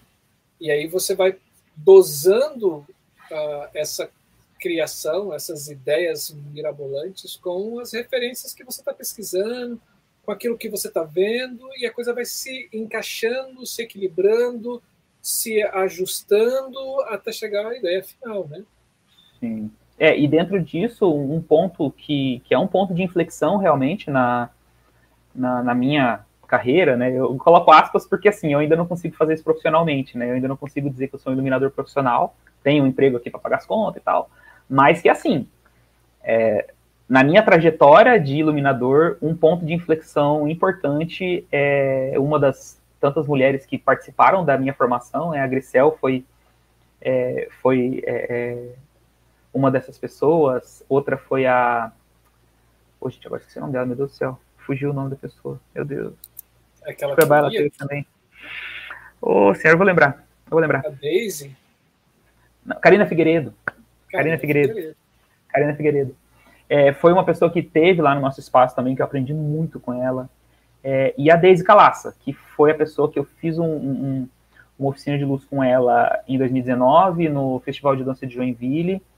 E isso aí já voltado para dança, né? Uhum. Com um foco direto na dança, mas uma coisa que ela fez assim por mim, por todos os, os alunos do curso, que foi valiosíssima, foi quando ela abriu a cabeça da gente, assim, tipo, ela jogou muita informação para nós e falou, ó, hoje à noite tem a abertura do, do festival e vocês não vão assistir o espetáculo, vocês vão ficar olhando a incidência da luz, vocês vão ficar olhando o efeito que ela dá nisso aqui, e vocês vão ficar uhum. imaginando o que, que tem por trás ali do bastidor e foi absurdo, assim, na verdade eu acho que eu era o único de área técnica que estava no curso, os outros eram, assim, diretores de escola, produtores e tal, é, mas que foi geral, assim, a galera nessa pegada, meu Deus, como assim?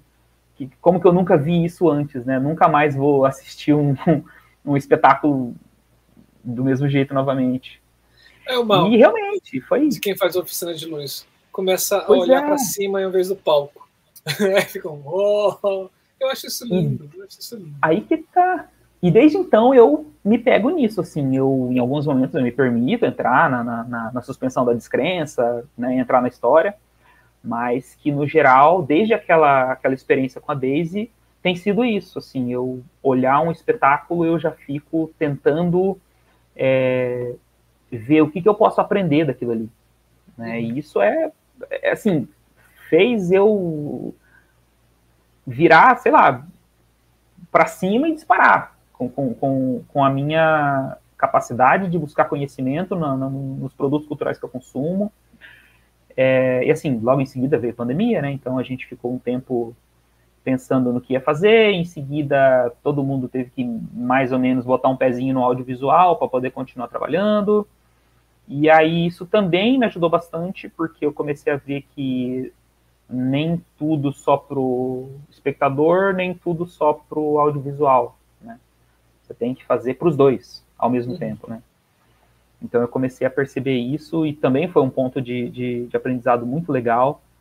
É, trabalhar com audiovisual, assim, eu né, acabei tendo que, que me arvorar a fazer umas, umas produções audiovisuais por conta para poder continuar produzindo, né? E então assim, sabe, é, é muito bom tá aprendendo o tempo todo, sabe? Essa semana que a gente passou com o Oz, o Neném e o Vilmar, cara, todo, todo mundo tava no curso, foi, nossa, foi incrível, assim, de ver esses gigantes da luz que, cara, estão ali dando o seu tempo para ensinar a essa galera que tá afim de aprender, que tava ali às vezes cometendo uns erros bobos, mas que é, ao mesmo tempo estavam ali dando insights geniais e que tá todo mundo ali com aquela mesma intenção e generosidade. Isso é muito bom, cara. Muito, legal, tá? Sei lá, numa sala com outros 25 iluminadores e, e, e poder aprender. É, é para mim é uma coisa muito importante. Assim. Voltando um pouco para o espetáculo, assim, é, óbvio, você tinha um tema que era muito forte, né? É, que é justamente essa violência contra a mulher, esse, é, esse feminicídio, né? esse país que ele é um dos líderes de feminicídios no mundo, né? esse preconceito, esse sexismo que acontece, etc.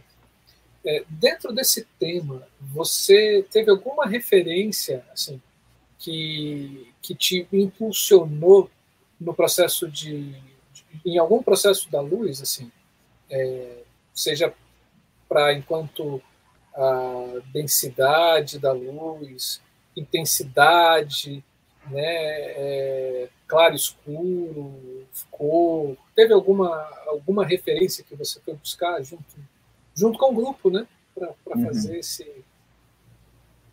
É, essa, é curioso que, além da, da, da, das coisas que a gente desenvolveu com o grupo ali, lendo os textos e, e, e assistindo documentários e conversando e deixando aquele, aquelas, aqueles atravessamentos aparecerem na cena, é, assim, eu aqui em Alto Floresta, eu trabalho como oficial de justiça, né?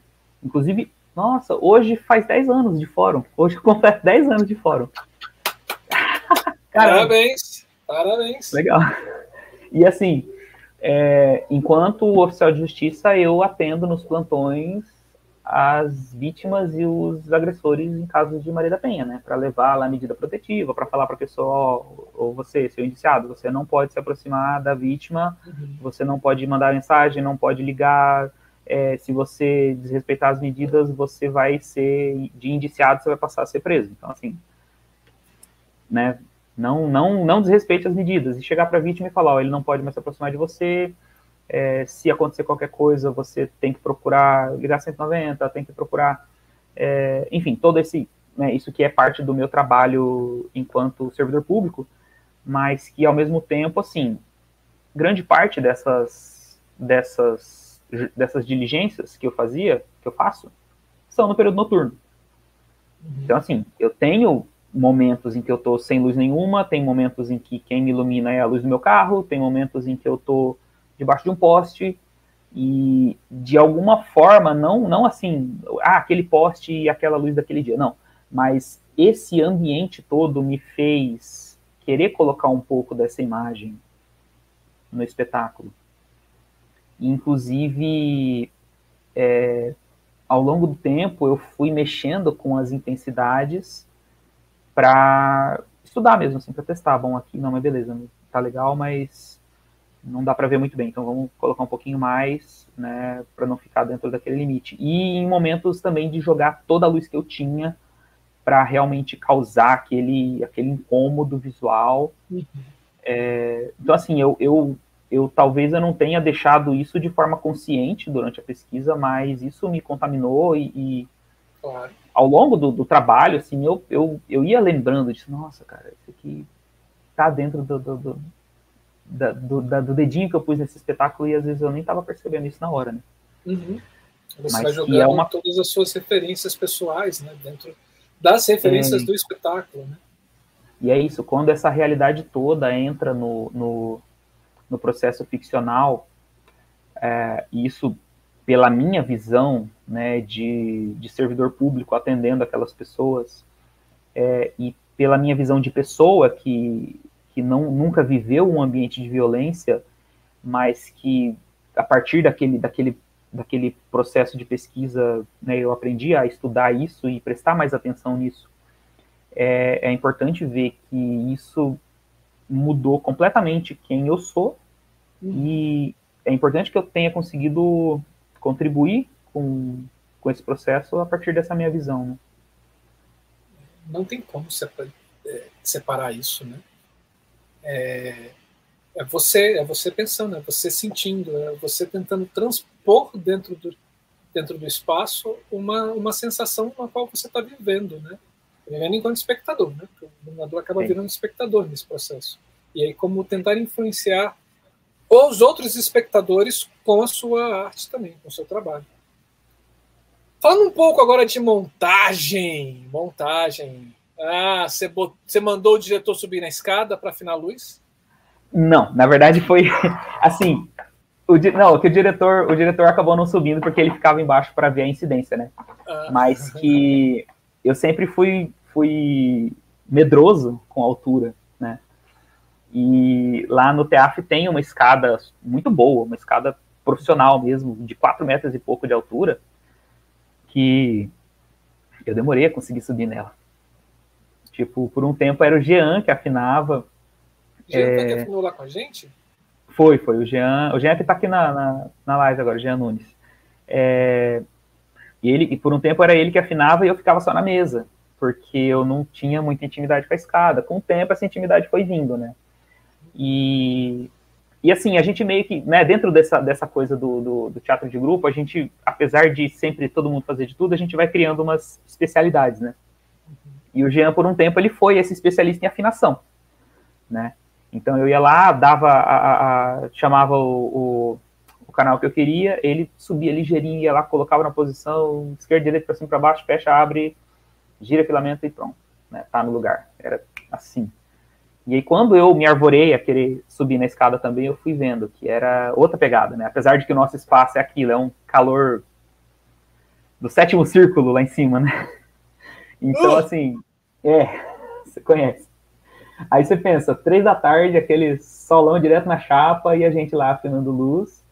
É, e ainda você tendo que pegar no refletor quente, né? Uhum. Então, assim, aquele, aquela camada de refletor quente para mim foi foi dramático, assim, tipo, beleza, tá no calor é uma coisa, tá no calor pegando na chapa quente é outra. E tenso é, ainda, né? Pior, então, é. Mas com, é, com o tempo essa tensão foi, eu tipo, fui aprendendo a confiar no equipamento, né? A escada é, é ótima tal, então não ia cair dela. Mas que é, é legal essa relação que a gente cria com o equipamento também. Né? Tipo, enquanto iluminador dentro de um espaço que, aspas, é, é meu também, né? Então eu tenho certo ciúme daquele equipamento, eu, eu, eu lido com ele de uma forma mais pessoal do que, por exemplo, se eu estivesse trabalhando numa produção, é, sabe, terceirizada, que o equipamento vem dentro de um caminhão, que a cenografia vem dentro de outro caminhão, tipo, tudo que está ali é, é nosso, então isso muda essa, essa relação com o equipamento, com a criação, saber que eu não tenho que, eu não tenho como botar no meu caderninho aqui, ou agora no Capture, né, e, tipo, criar uhum. o, o, uma coisa salomônica se eu não vou ter nem orçamento nem equipamento para fazer isso. Se Sim. eu quiser qualquer equipamento de luz, eu preciso confiar nos, talvez, três ou quatro é, fornecedores que tem aqui na cidade, que trabalham mais com, com, com evento, festa e, e, e música do que com teatro, né, ou então eu tenho que ir buscar 800 quilômetros daqui, né. E aí tem essa Uau. questão do custo amazônico também, né? Então, Sim. Mato Grosso tem um ICMS absurdo e, e, a gente está longe de tudo.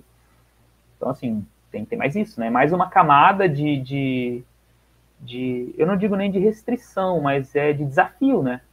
Uhum. Tipo, ó, eu tô tendo essa baita ideia aqui, mas vamos fazer essa baita ideia acontecer com dois é, Source 4 2550 e, e, e 15 PC? É, talvez. Mas assim, é, eu tenho ainda uma coisa, eu sou muito incipiente com LED ainda, sabe? Moving Heads, então, nunca vi nem comi, só ouço falar. Mas, e aí isso me gera um apego com o, com o halógeno, sabe? De, eu, eu gosto daquele, daquela textura, é, aquele amarelinho, aquele calor que ele projeta que as, as experiências que eu tive com LED, elas, elas ainda soam um tanto artificiais, mas eu sei que isso é fruto das limitações de equipamento, da minha ainda inexperiência, né? Porque senão não tinha gente fazendo obras-primas com LED, né? Uhum. Mas que, assim, é, é legal conseguir acompanhar essa, essa evolução, né? Sim. E eu tô tentando abrir aqui o... Deixa eu ver se eu acho que o o meu o meu Rider. Que esse sim, esse eu fiz no Lab Lux. Que esse foi Ótimo. a primeira vez que eu entrei dentro de um de um de um esse para esse espetáculo já.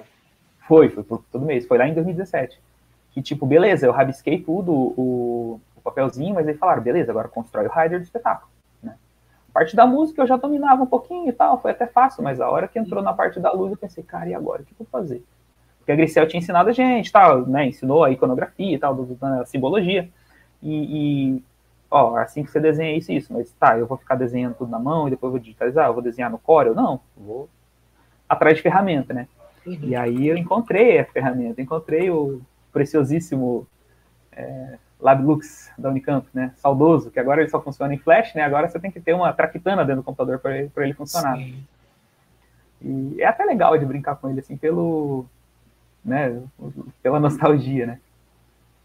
Aqui, deixa eu jogar ele aqui. Enquanto o Fernando Zilli está achando, é... volta o convite a vocês. Se inscrevam no canal, dê um joinha no vídeo. Acione o sininho para você saber quando a gente estiver colocando conteúdos interessantes no canal, né? De novo. E compartilhe esse vídeo com todas as pessoas que você conhece, todos seus amigos e amigas. E seja membro! Isso mesmo, seja membro do canal. É muito importante mesmo, sabe? Assim, eu vejo que, beleza, eu me sinto honrado de ser membro, de participar desse, ah, desse projeto, dessa iniciativa maravilhosa. E, assim, é, é muito bom ver esse projeto perdurar e crescer. É, é muito bom. Vamos. Muito legal. Achou aí? Já achei. Vamos abrir. Compartilhe com a gente que a gente já vai colocar aqui na tela. Yeah. Porque isso acaba, vai acabar sendo o, o, o, documento final, né? Que você já, já segue com ele. Porque eu vi que o espetáculo participou de alguns festivais, etc. Então é esse documento que vai para os festivais, né? Isso, é, é assim, a gente tem aquela coisa de participar com o. Participar não, de de pensar no que é o ideal e o que é o mínimo possível, né? Uhum. O, é assim, o ideal e o, e o possível, né? O viável. E Sim. que esse desenho tem atendido muito bem, porque embora a gente tenha recursos limitados, os recursos que a gente tem aqui no nosso espaço, eles já são em alguns momentos mais do que a gente encontra nos espaços que a gente passa Mato Grosso afora, né? E isso é um privilégio nosso de, de, de ter conquistado, né? Esse, esse equipamento uhum. todo. É, o, o, Todo Mês já se apresentou é, em, nas duas cidades vizinhas aqui, de Carlinda e de Paranaíta, que ficam uhum. a 30 e a 50 quilômetros de distância, né? Porque aqui a gente tem isso, né? Tipo, sei lá, em, é, os municípios aqui são grandes, né? Então aqui, se você, você tem que andar 30 quilômetros de pasto para chegar na outra cidade, né? E dependendo da região, em São Paulo, Minas, é, você andou 30 quilômetros, você passa às vezes por duas cidades. Né? Uhum. E, e, assim, cidade, né? Sim. Mas que, então assim, a gente apresentou nesses dois lugares, dentro das limitações que a gente teve de ter que levar o nosso equipamento para essas cidades, porque são cidades que não têm é, um espaço próprio para teatro, né? Uhum. A gente depende de apresentar em centros de eventos, né? Então, assim, pé direito Sim. baixo, é, não tem, tipo, é tudo branco, né? Então, fazer uma caixa preta lá dentro é bem difícil, né? Então, a luz que a gente joga ali, ela banha tudo, porque não tem uma parede preta para segurar a luz. Então, é isso, né? A intensidade tem que ser reduzida e tal. É, e, e, e também na foi... cidade de Primavera do Leste, que fica mais longe Sim. daqui, que lá sim é uma cidade que tem um movimento teatral muito grande, muito expressivo, e apesar das limitações lá de, de equipamento, né, a gente levou alguns equipamentos que eles não tinham lá, a gente conseguiu é, apresentar de, de forma a, a, a garantir o, o, o, essencial do espetáculo, né, uhum. né, e depois em Cuiabá, que a gente apresentou fora também, que foi no, no Sesc Arsenal. E aí sim, porque assim, lá é uma caixa, uma caixa italiana, mas a gente teve que fazer tudo em cima do palco, né? Então a gente montou os praticáveis para fazer as arquibancadas, a gente montou todo aquele espaço cênico é, em cima do palco, né? Então o ah, público estava ali pertinho. o público não ficou na plateia. Hum, legal. Não, não, é, tava, tava o público e, e cena dentro da caixa. Assim, praticáveis, o público ficava ali e a cena estava acontecendo aqui na frente. E aí é isso, sabe, assim, de, de você ter que dar um 90 graus na, na na orientação dos refletores, o que era direita uhum. virou rotunda, o que era esquerda virou, virou frente, sabe? Então, o técnico, na, na época, ele até é, acompanhou de forma curiosa, assim, eu achei bacana de ver, porque eu, né, cara que, meu, como que eu vou lidar com um cara que é um dinossauro de técnica aqui, eu que tô começando agora, né? Mas não, eu achei legal que ele olhou com curiosidade para aquele, aquele momento, né? Sim. De ele, um cara, um cara experimentado já que que estava olhando interessado no que ele estava vendo ali. Eu, eu, achei bacana.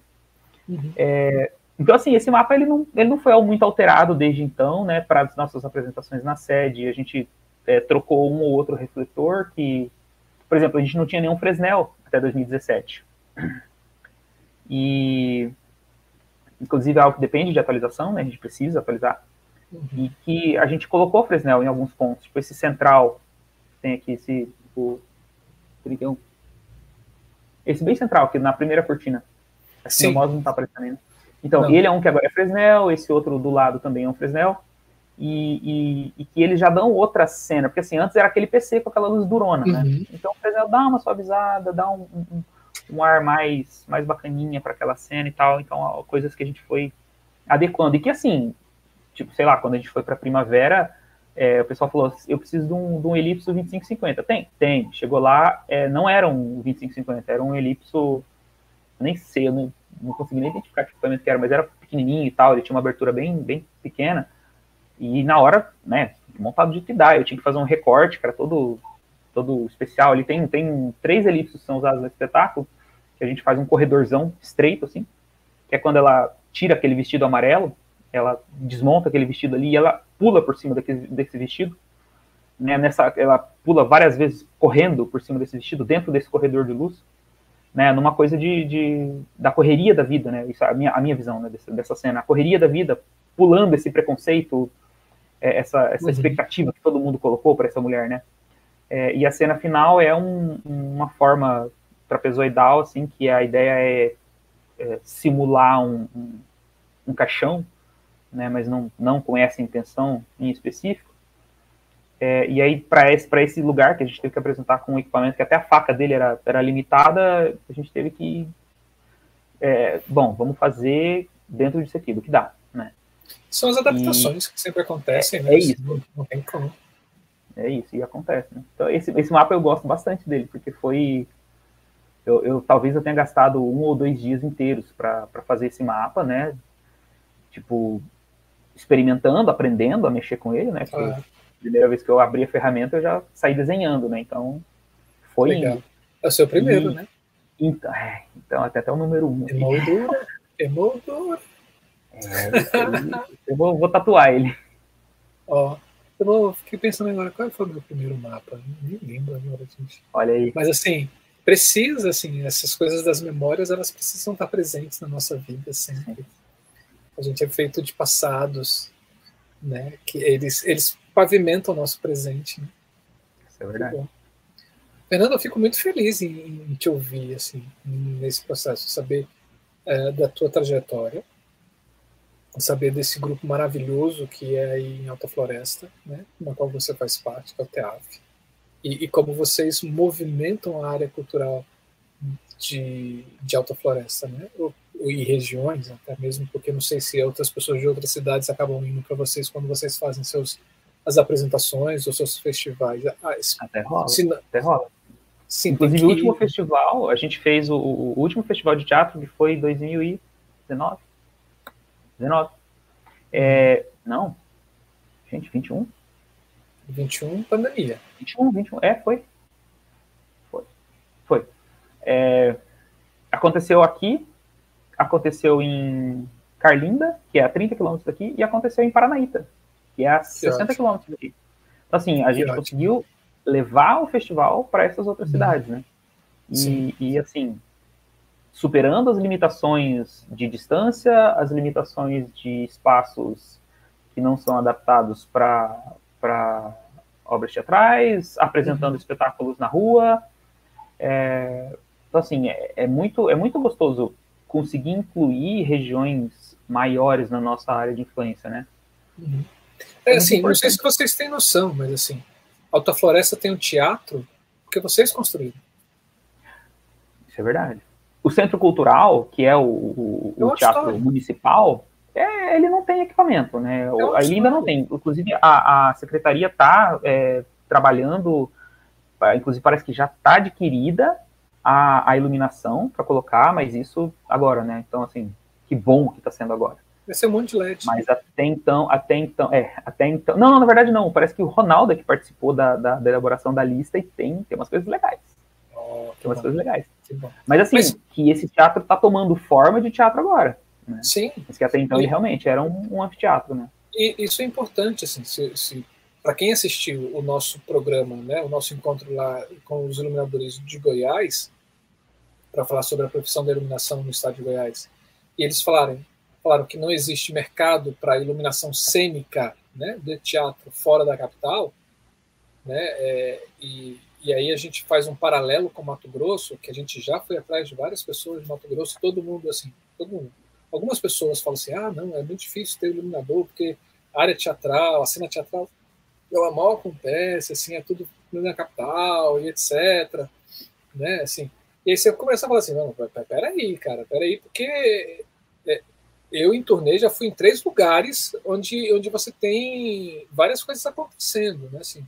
É, você tem o Teatro do Sesc presente, você tem grupos formando seus espaços teatrais e etc. Mas aí pegando especificamente vocês em Alta Floresta, Alta Floresta tem um teatro porque vocês construíram um teatro.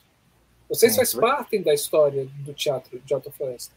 E aí faz mais sentido, assim, quando eu leio, lendo sobre Todo Meissanga, é, numa das reportagens falando que é a primeira apresentação de dança contemporânea que acontece Foi. na cidade. Né? É, ela é o primeiro, na, na, verdade não a primeira apresentação de dança contemporânea, porque o, o, o diretor Clodoaldo Arruda trouxe trabalhos dele de dança contemporânea, mas é a primeira produção de dança contemporânea de Alta Floresta. Quem nasce em Alta Floresta é o quê? Alta Florestense? Alta Florestense ou Florestense. Então, é a primeira produção de dança contemporânea florescense, né? É isso. Parabéns. Parabéns mesmo. Obrigado, obrigado.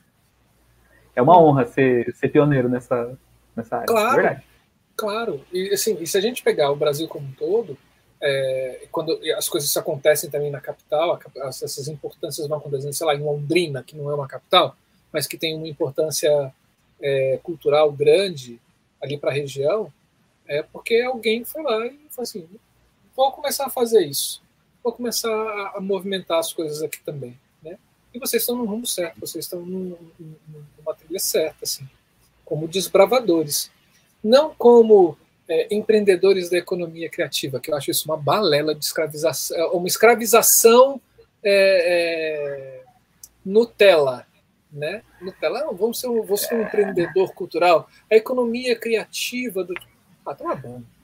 Né, assim, Eu acho mó legal para quem quer, mas assim, a pessoa tem que entrar sabendo que é capitalismo selvagem, né? É, e que a obrigação isso. é do Estado de manter as políticas públicas. É, eu vi, eu vi um postzinho que eu achei ótimo, nem salvei, assim, né? É empreendedor, empreendedoria, é, assim, nova forma da, é, nova forma de você categorizar a escravidão do, no trabalho. Aí vem, empre... é, vem empreendedor, é aquela pessoa é. que você é, quer pagar barato para ela, porque você vai pedir para ela ter um PJ, você não vai pagar direitos, né? Ah, é o CEO de MEI, né? É, onde o empresário vai pagar barato em cima de uma nota fiscal. Né? Isso que é um empreendedor, né? é um, um empreendedorismo. Não, cara, assim, é. porque você não quer chamar de empresário. Onde é que dói para falar assim, ah, quer, não, quem, porque o piroqueiro ele não pode ser empresário, né? Ele tem que ser um empreendedor. Né? É, se é por sobrevivência, não é empreendedorismo, né? Hum, claro que sobrevivência. não. É sobrevivência, assim, e, e, e aí, assim, essas coisas do meio vêm para facilitar a vida enquanto aposentadoria. Não enquanto relação de trabalho onde, onde quem te contrata é deixa de pagar um monte de impostos. Né? Bom, é, é meu não, lado é. político. Mas é, é real isso. Aqui, é importante a gente lembrar é. disso, porque senão a gente está aqui falando de coisas poéticas, de coisas que são bonitas e que eventualmente alguém que tem essa visão de que o empreendedor é essa coisa poética bonita, mas não é. É uhum. importante saber que é muito legal você lutar para subir na vida, mas é muito importante saber que quando você está lutando pela sobrevivência, você não está subindo na vida. Né? Sim de que quando você está tendo que, que é, é, sei lá, se lascar debaixo de um sol quente para fazer qualquer, qualquer trabalho é, porque você precisa jantar, não é, não é subir na vida, não é ser empreendedorismo, não é esforço, não é porque se o cara se dá mal ele não se esforçou o suficiente. É porque claro. tem um, um, um, uma sociedade que está cheia de, de, de, de, coisas que são feitas para manter essa pessoa com a cabeça baixa, lutando para sobreviver, enquanto tem gente que está desfrutando de. de... Ah, minha luz está piscando. Enquanto tem gente que está desfrutando do, do, do, do, trabalho dessa, dessa classe toda, né? Claro. E aí, assim, aí pegando vocês como é, esses. É, não vou chamar de empreendedores. Okay. Isso é o que eu encontrei na é, a Siri, a Siri às vezes ela fica, ela fica com saudade de mim, ela fica carente. né? É, e vocês que não são empreendedores, vocês são sonhadores, né? Porque dentro do sonho de vocês, vocês conseguiram movimentar a, o teatro em Alta Floresta e, e criar é, é, criar vínculos e laços com a comunidade para que essa comunidade possa consumir e, e, apreciar arte e cultura, né? Assim, parabéns pelos esforços, pelo esforço de vocês. Obrigado. E aí eu já aproveito e coloco aqui o que o Ronaldo Adriano fala. Muito feliz aqui por essa live. O Fernando traduz muito bem essa busca por ter um teatro edifício teatral, onde precisa, onde sempre tivemos grande empenho para ter equipamentos de luz. E é ele complementa. Ao longo do tempo, vamos juntando ensinamentos que nos retroalimentam. Aí vem Marcelo, é uma figura importante que nos ensinou e provocou muito. Não sei onde que ele está tirando, deve ser outro Marcelo. Não, é, não, não, é, o, é o, Sabe o Marcelo Augusto? É um que veio ah, aqui tá. em 2019 com achadouros, espetáculo para bebês, assim, negócio bacana. Não, é real, Marcelo, assim, é, quando eu lembro, quando eu lembro da sua vinda para cá, que tu veio com um computador e um Lumikit, um negocinho de sampler. É. Eu... Vocês tinham. Vocês tinham um Express, né?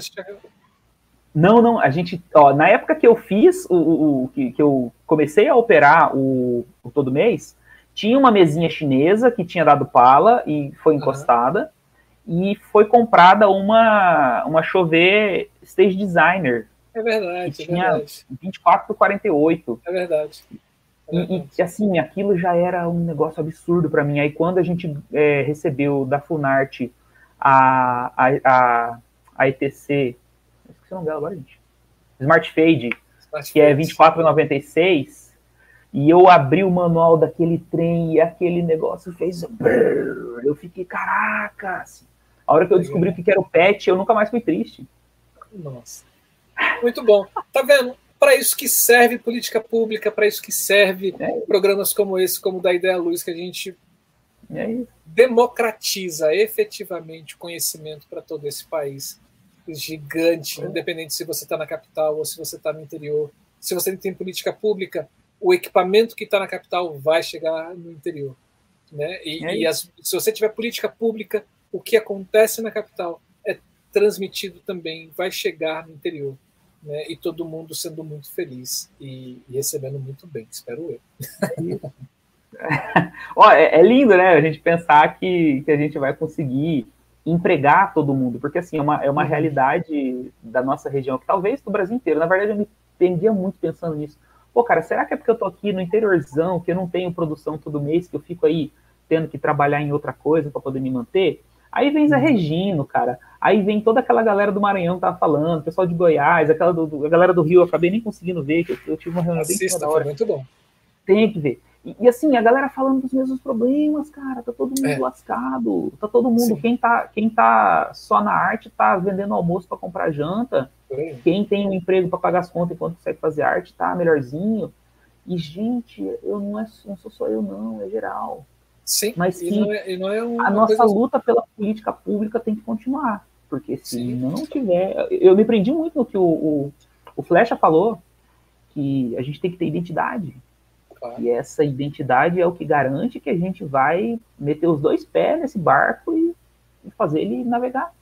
E é o que garante a gente, mesmo pós-pandemia, né? Porque já voltou tudo, a pandemia não acabou, mas os trabalhos voltaram. Ter a identidade é o que faz você brigar pelos seus direitos, faz hum. você se reunir para ter uma vida melhor. né, para brigar e, e, e, se organizar para ter um, umas condições de trabalho melhor.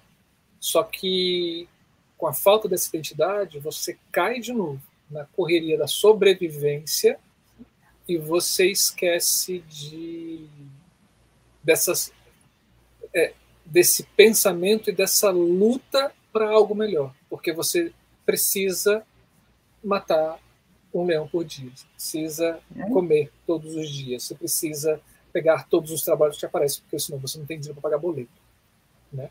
É, e você entra isso, nessa, né? nesse frisson de trabalho direto, e aí você fala assim, tá, e agora? Você não vai parar mais para discutir sobre sua profissão?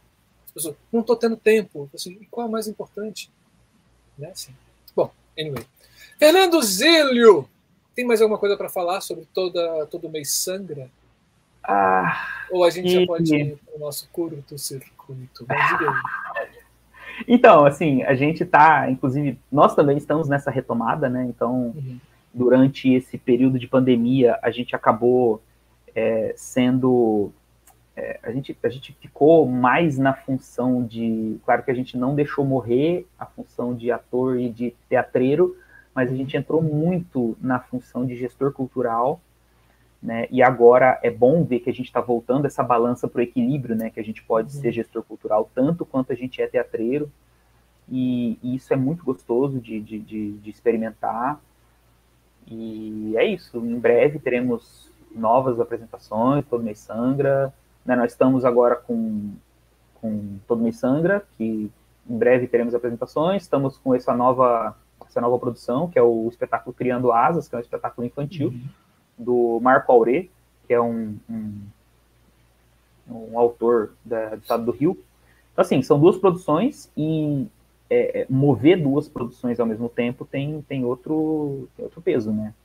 Sim. Que por, por um bom tempo o Todo Mês ficou como, como a, o espetáculo que a gente considerava em cartaz, porque é, tinha o Don Quixote, tinha o. Tem, né, o Don Quixote e o, e o Concreto contra a Flecha mas que não, então a gente deixa eles um pouquinho aqui para a gente focar no todo mês, porque é o que tá, é o que a gente consegue fazer por agora, né? E isso pandêmico, né?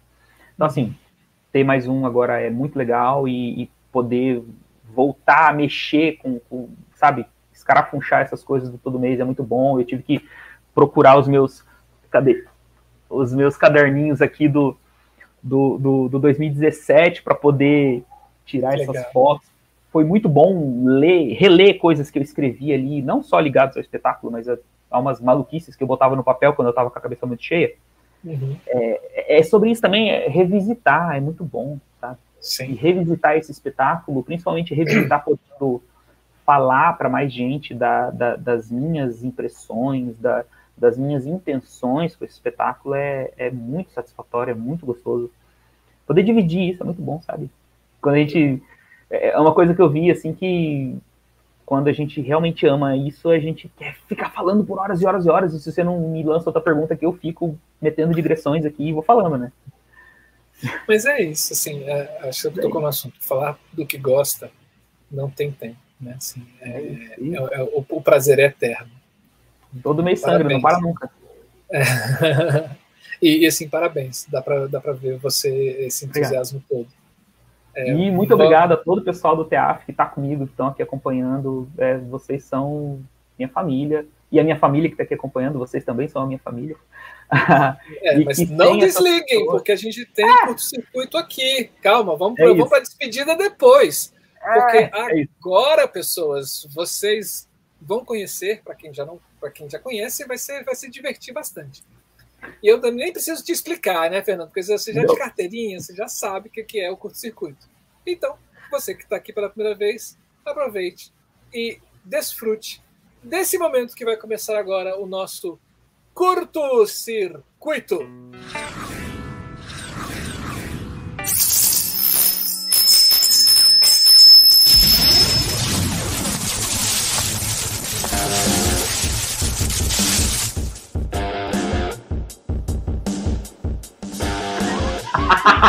Ótimo! Sempre em cima de um rock and roll na veia. Começamos nosso curto-circuito. E lançamos já a primeira pergunta para Fernando Zílio. Fernando Zílio, choque, você prefere de realidade ou de eletricidade? De realidade, pelo amor de Deus. Eu sou um cagão para choque elétrico. Já tomei alguns, não é legal. É, não recomendo. Ó, oh, também não. Tenho cicatrizes aqui. Blackout, já usou fora do roteiro? Oh! Inclusive já usei quando, quando um hack perdeu o endereçamento. Nossa. Um hack perdeu o endereçamento, tive que correr lá e endereçar ele de novo. Mas rolou, aconteceu. Vamos lá, essa pergunta é pro neném, hein? Capture with Wig ou Folha 4? Folha 4 e Capture, não necessariamente nessa ordem. Vou te fazer essa pergunta daqui seis meses. É.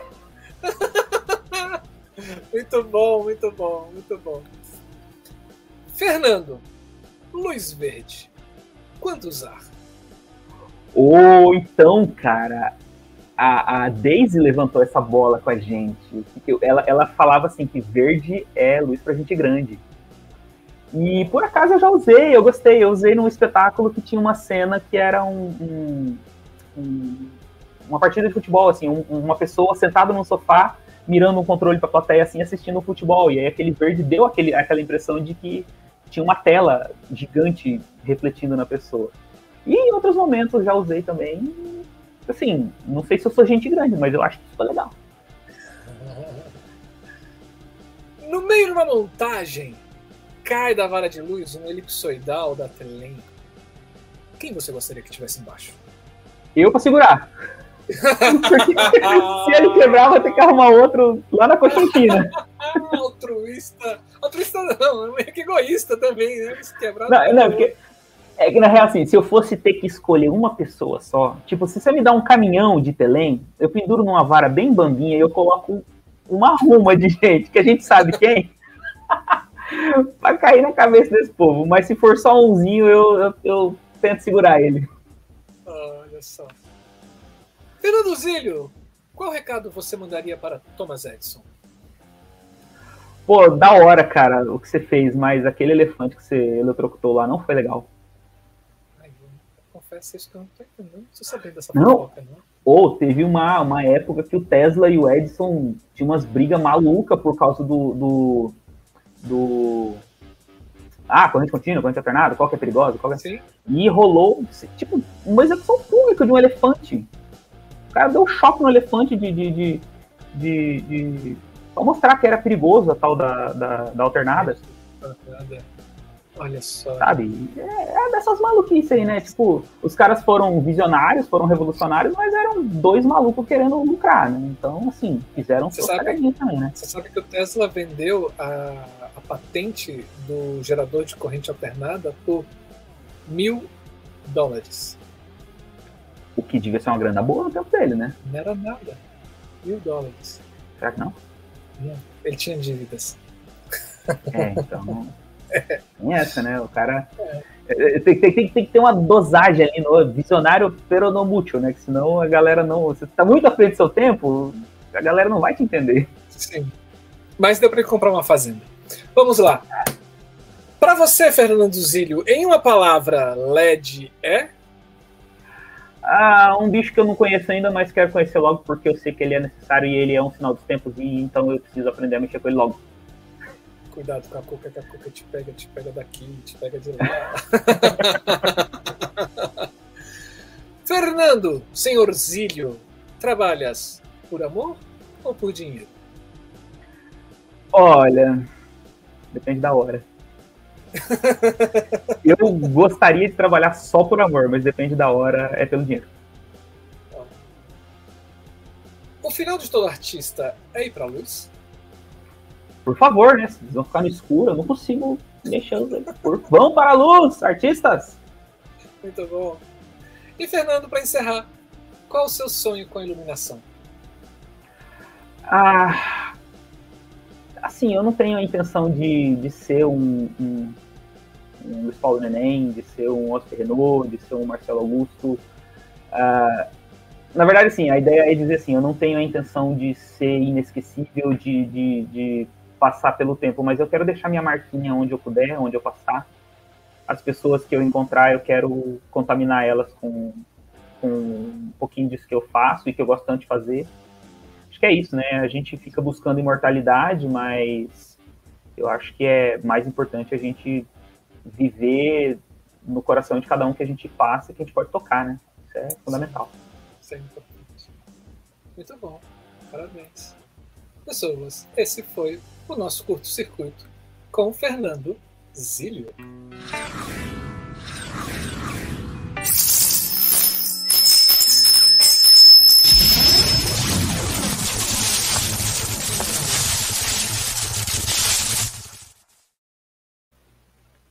Fernando, parabéns, cara, parabéns mesmo. Assim, Obrigado. Muito bom tê-lo aqui.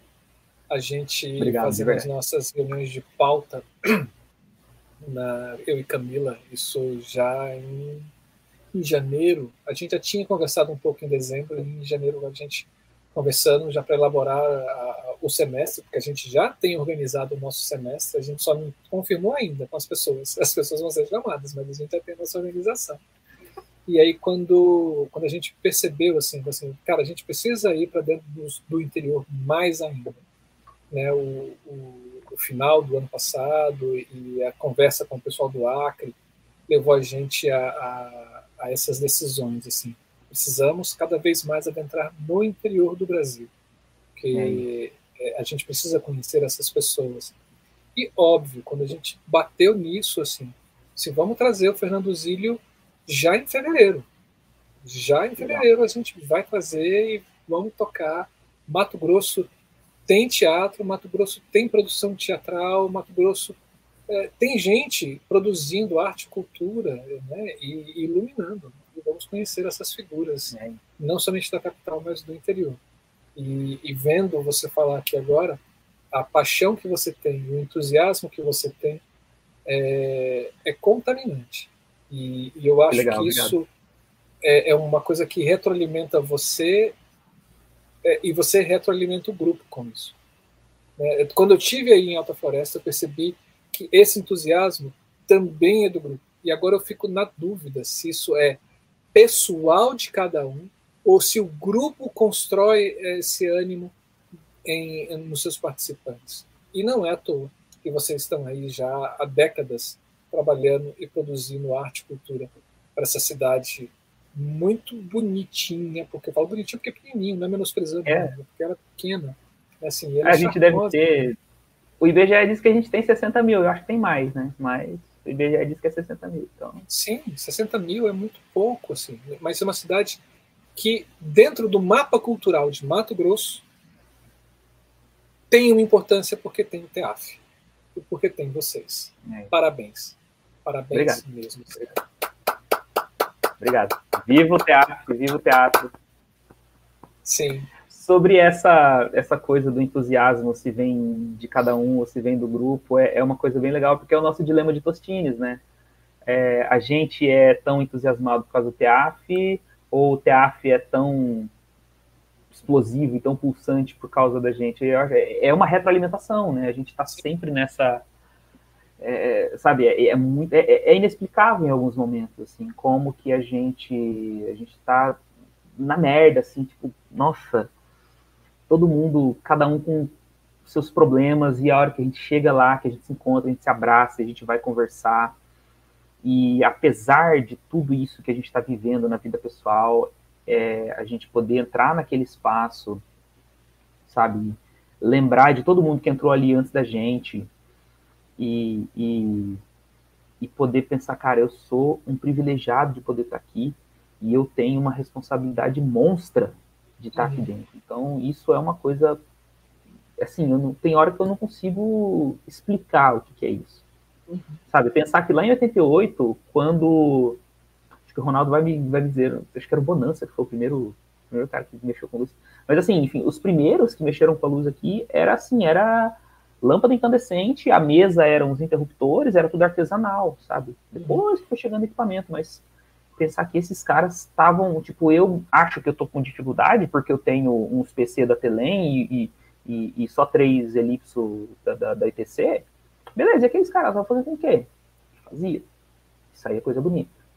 Sabe? Então, é, não importa se você tem uma lâmpada só, você, você é capaz de, de, de fazer poesia com ela. Sim. E muito obrigado por você compartilhar essa poesia com a gente aqui no nosso Da Ideia Luz. E, e obrigado, e obrigado a vocês também que estiveram aqui conosco, não somente no ao vivo, como o Ronaldo Adriano, a Neide Zílio da Silva, o Jean Nunes, o Sandro Luiz, a Renata Crisanto, o Eliezer Júnior e o Luiz Paulo Neném, né, é, que pelo menos participaram aqui do chat. Eu sei que nessa comunhão de pessoas que já passaram aqui, porque pelos registros aqui já foram mais de 130 mil pessoas, né, mas esses que deixaram o registro aqui com a gente, muitíssimo obrigado por vocês estarem conosco em mais um dia do Da Ideia Luz, em mais uma terça-feira. Isso aí, obrigado. É... Obrigado por me incluir no, nesse meio, sabe assim, de, de, por me dar essa oportunidade, primeiro, enquanto essa iniciativa que você e a Camila tocam de forma tão, tão bonita, e, assim, de poder compartilhar enquanto espectador, de poder ficar ali citando as frasezinhas que me marcam das pessoas que falam, e que eu faço isso porque é um negócio que, primeiro, que fixa em mim, e porque eu quero deixar isso gravado de alguma forma, além do áudio, eu quero deixar isso ali para quem passar o olho, e, mas que. E agora poder estar tá aqui, é, falar do que eu gosto, e, é muito bom. Muito obrigado mesmo. E viva o da Ideia Luz e longa vida ao da Ideia Luz. Viva o TEAF também. Longa vida ao TEAF. É... E você já sabe, né? É, que ajudaram com o nosso canal, a gente só pede algumas coisinhas que são muito simples. As principais dela é se inscreva no canal, dê o joinha, acione o sininho para que o YouTube possa avisar toda vez que a gente colocar um conteúdo interessante aqui no nosso canal para você. É, dê o joinha no vídeo e compartilhe. Não somente esse vídeo, mas o canal da Ideia Luiz com todas as pessoas que você conhece quer entender um pouco mais sobre o canal, quer saber da nossa programação, é só seguir a gente no Facebook, Instagram e Telegram. Quer ajudar a gente? E aí isso eu falo uma ajuda de forma financeira mesmo, para que a gente possa atingir cada vez mais pessoas ah, nesse Brasilzão gigantesco. Você tem várias formas. Uma delas é você se tornar membro do canal. E aqui eu já agradeço. Seja membro! Isso mesmo. Eu já agradeço a todos os membros, como o Fernando Zílio, é um dos membros do nosso canal, e muito obrigado. E aqui no nosso canal, membro vem para cá, membro vem dividir a bancada com a gente, né? É, e isso para a gente é um orgulho muito grande. Você também pode, agora, nesse finalzinho de chat ao vivo, você pode utilizar o Superchat, ou você que está no gravado, você pode utilizar o Valeu. Se você quiser contribuir um pouco mais, né, é, fique à vontade, pode utilizar a nossa chave Pix, né, que é o da ideia Luiz, arroba gmail.com. Qualquer quantia, ela é super bem-vinda.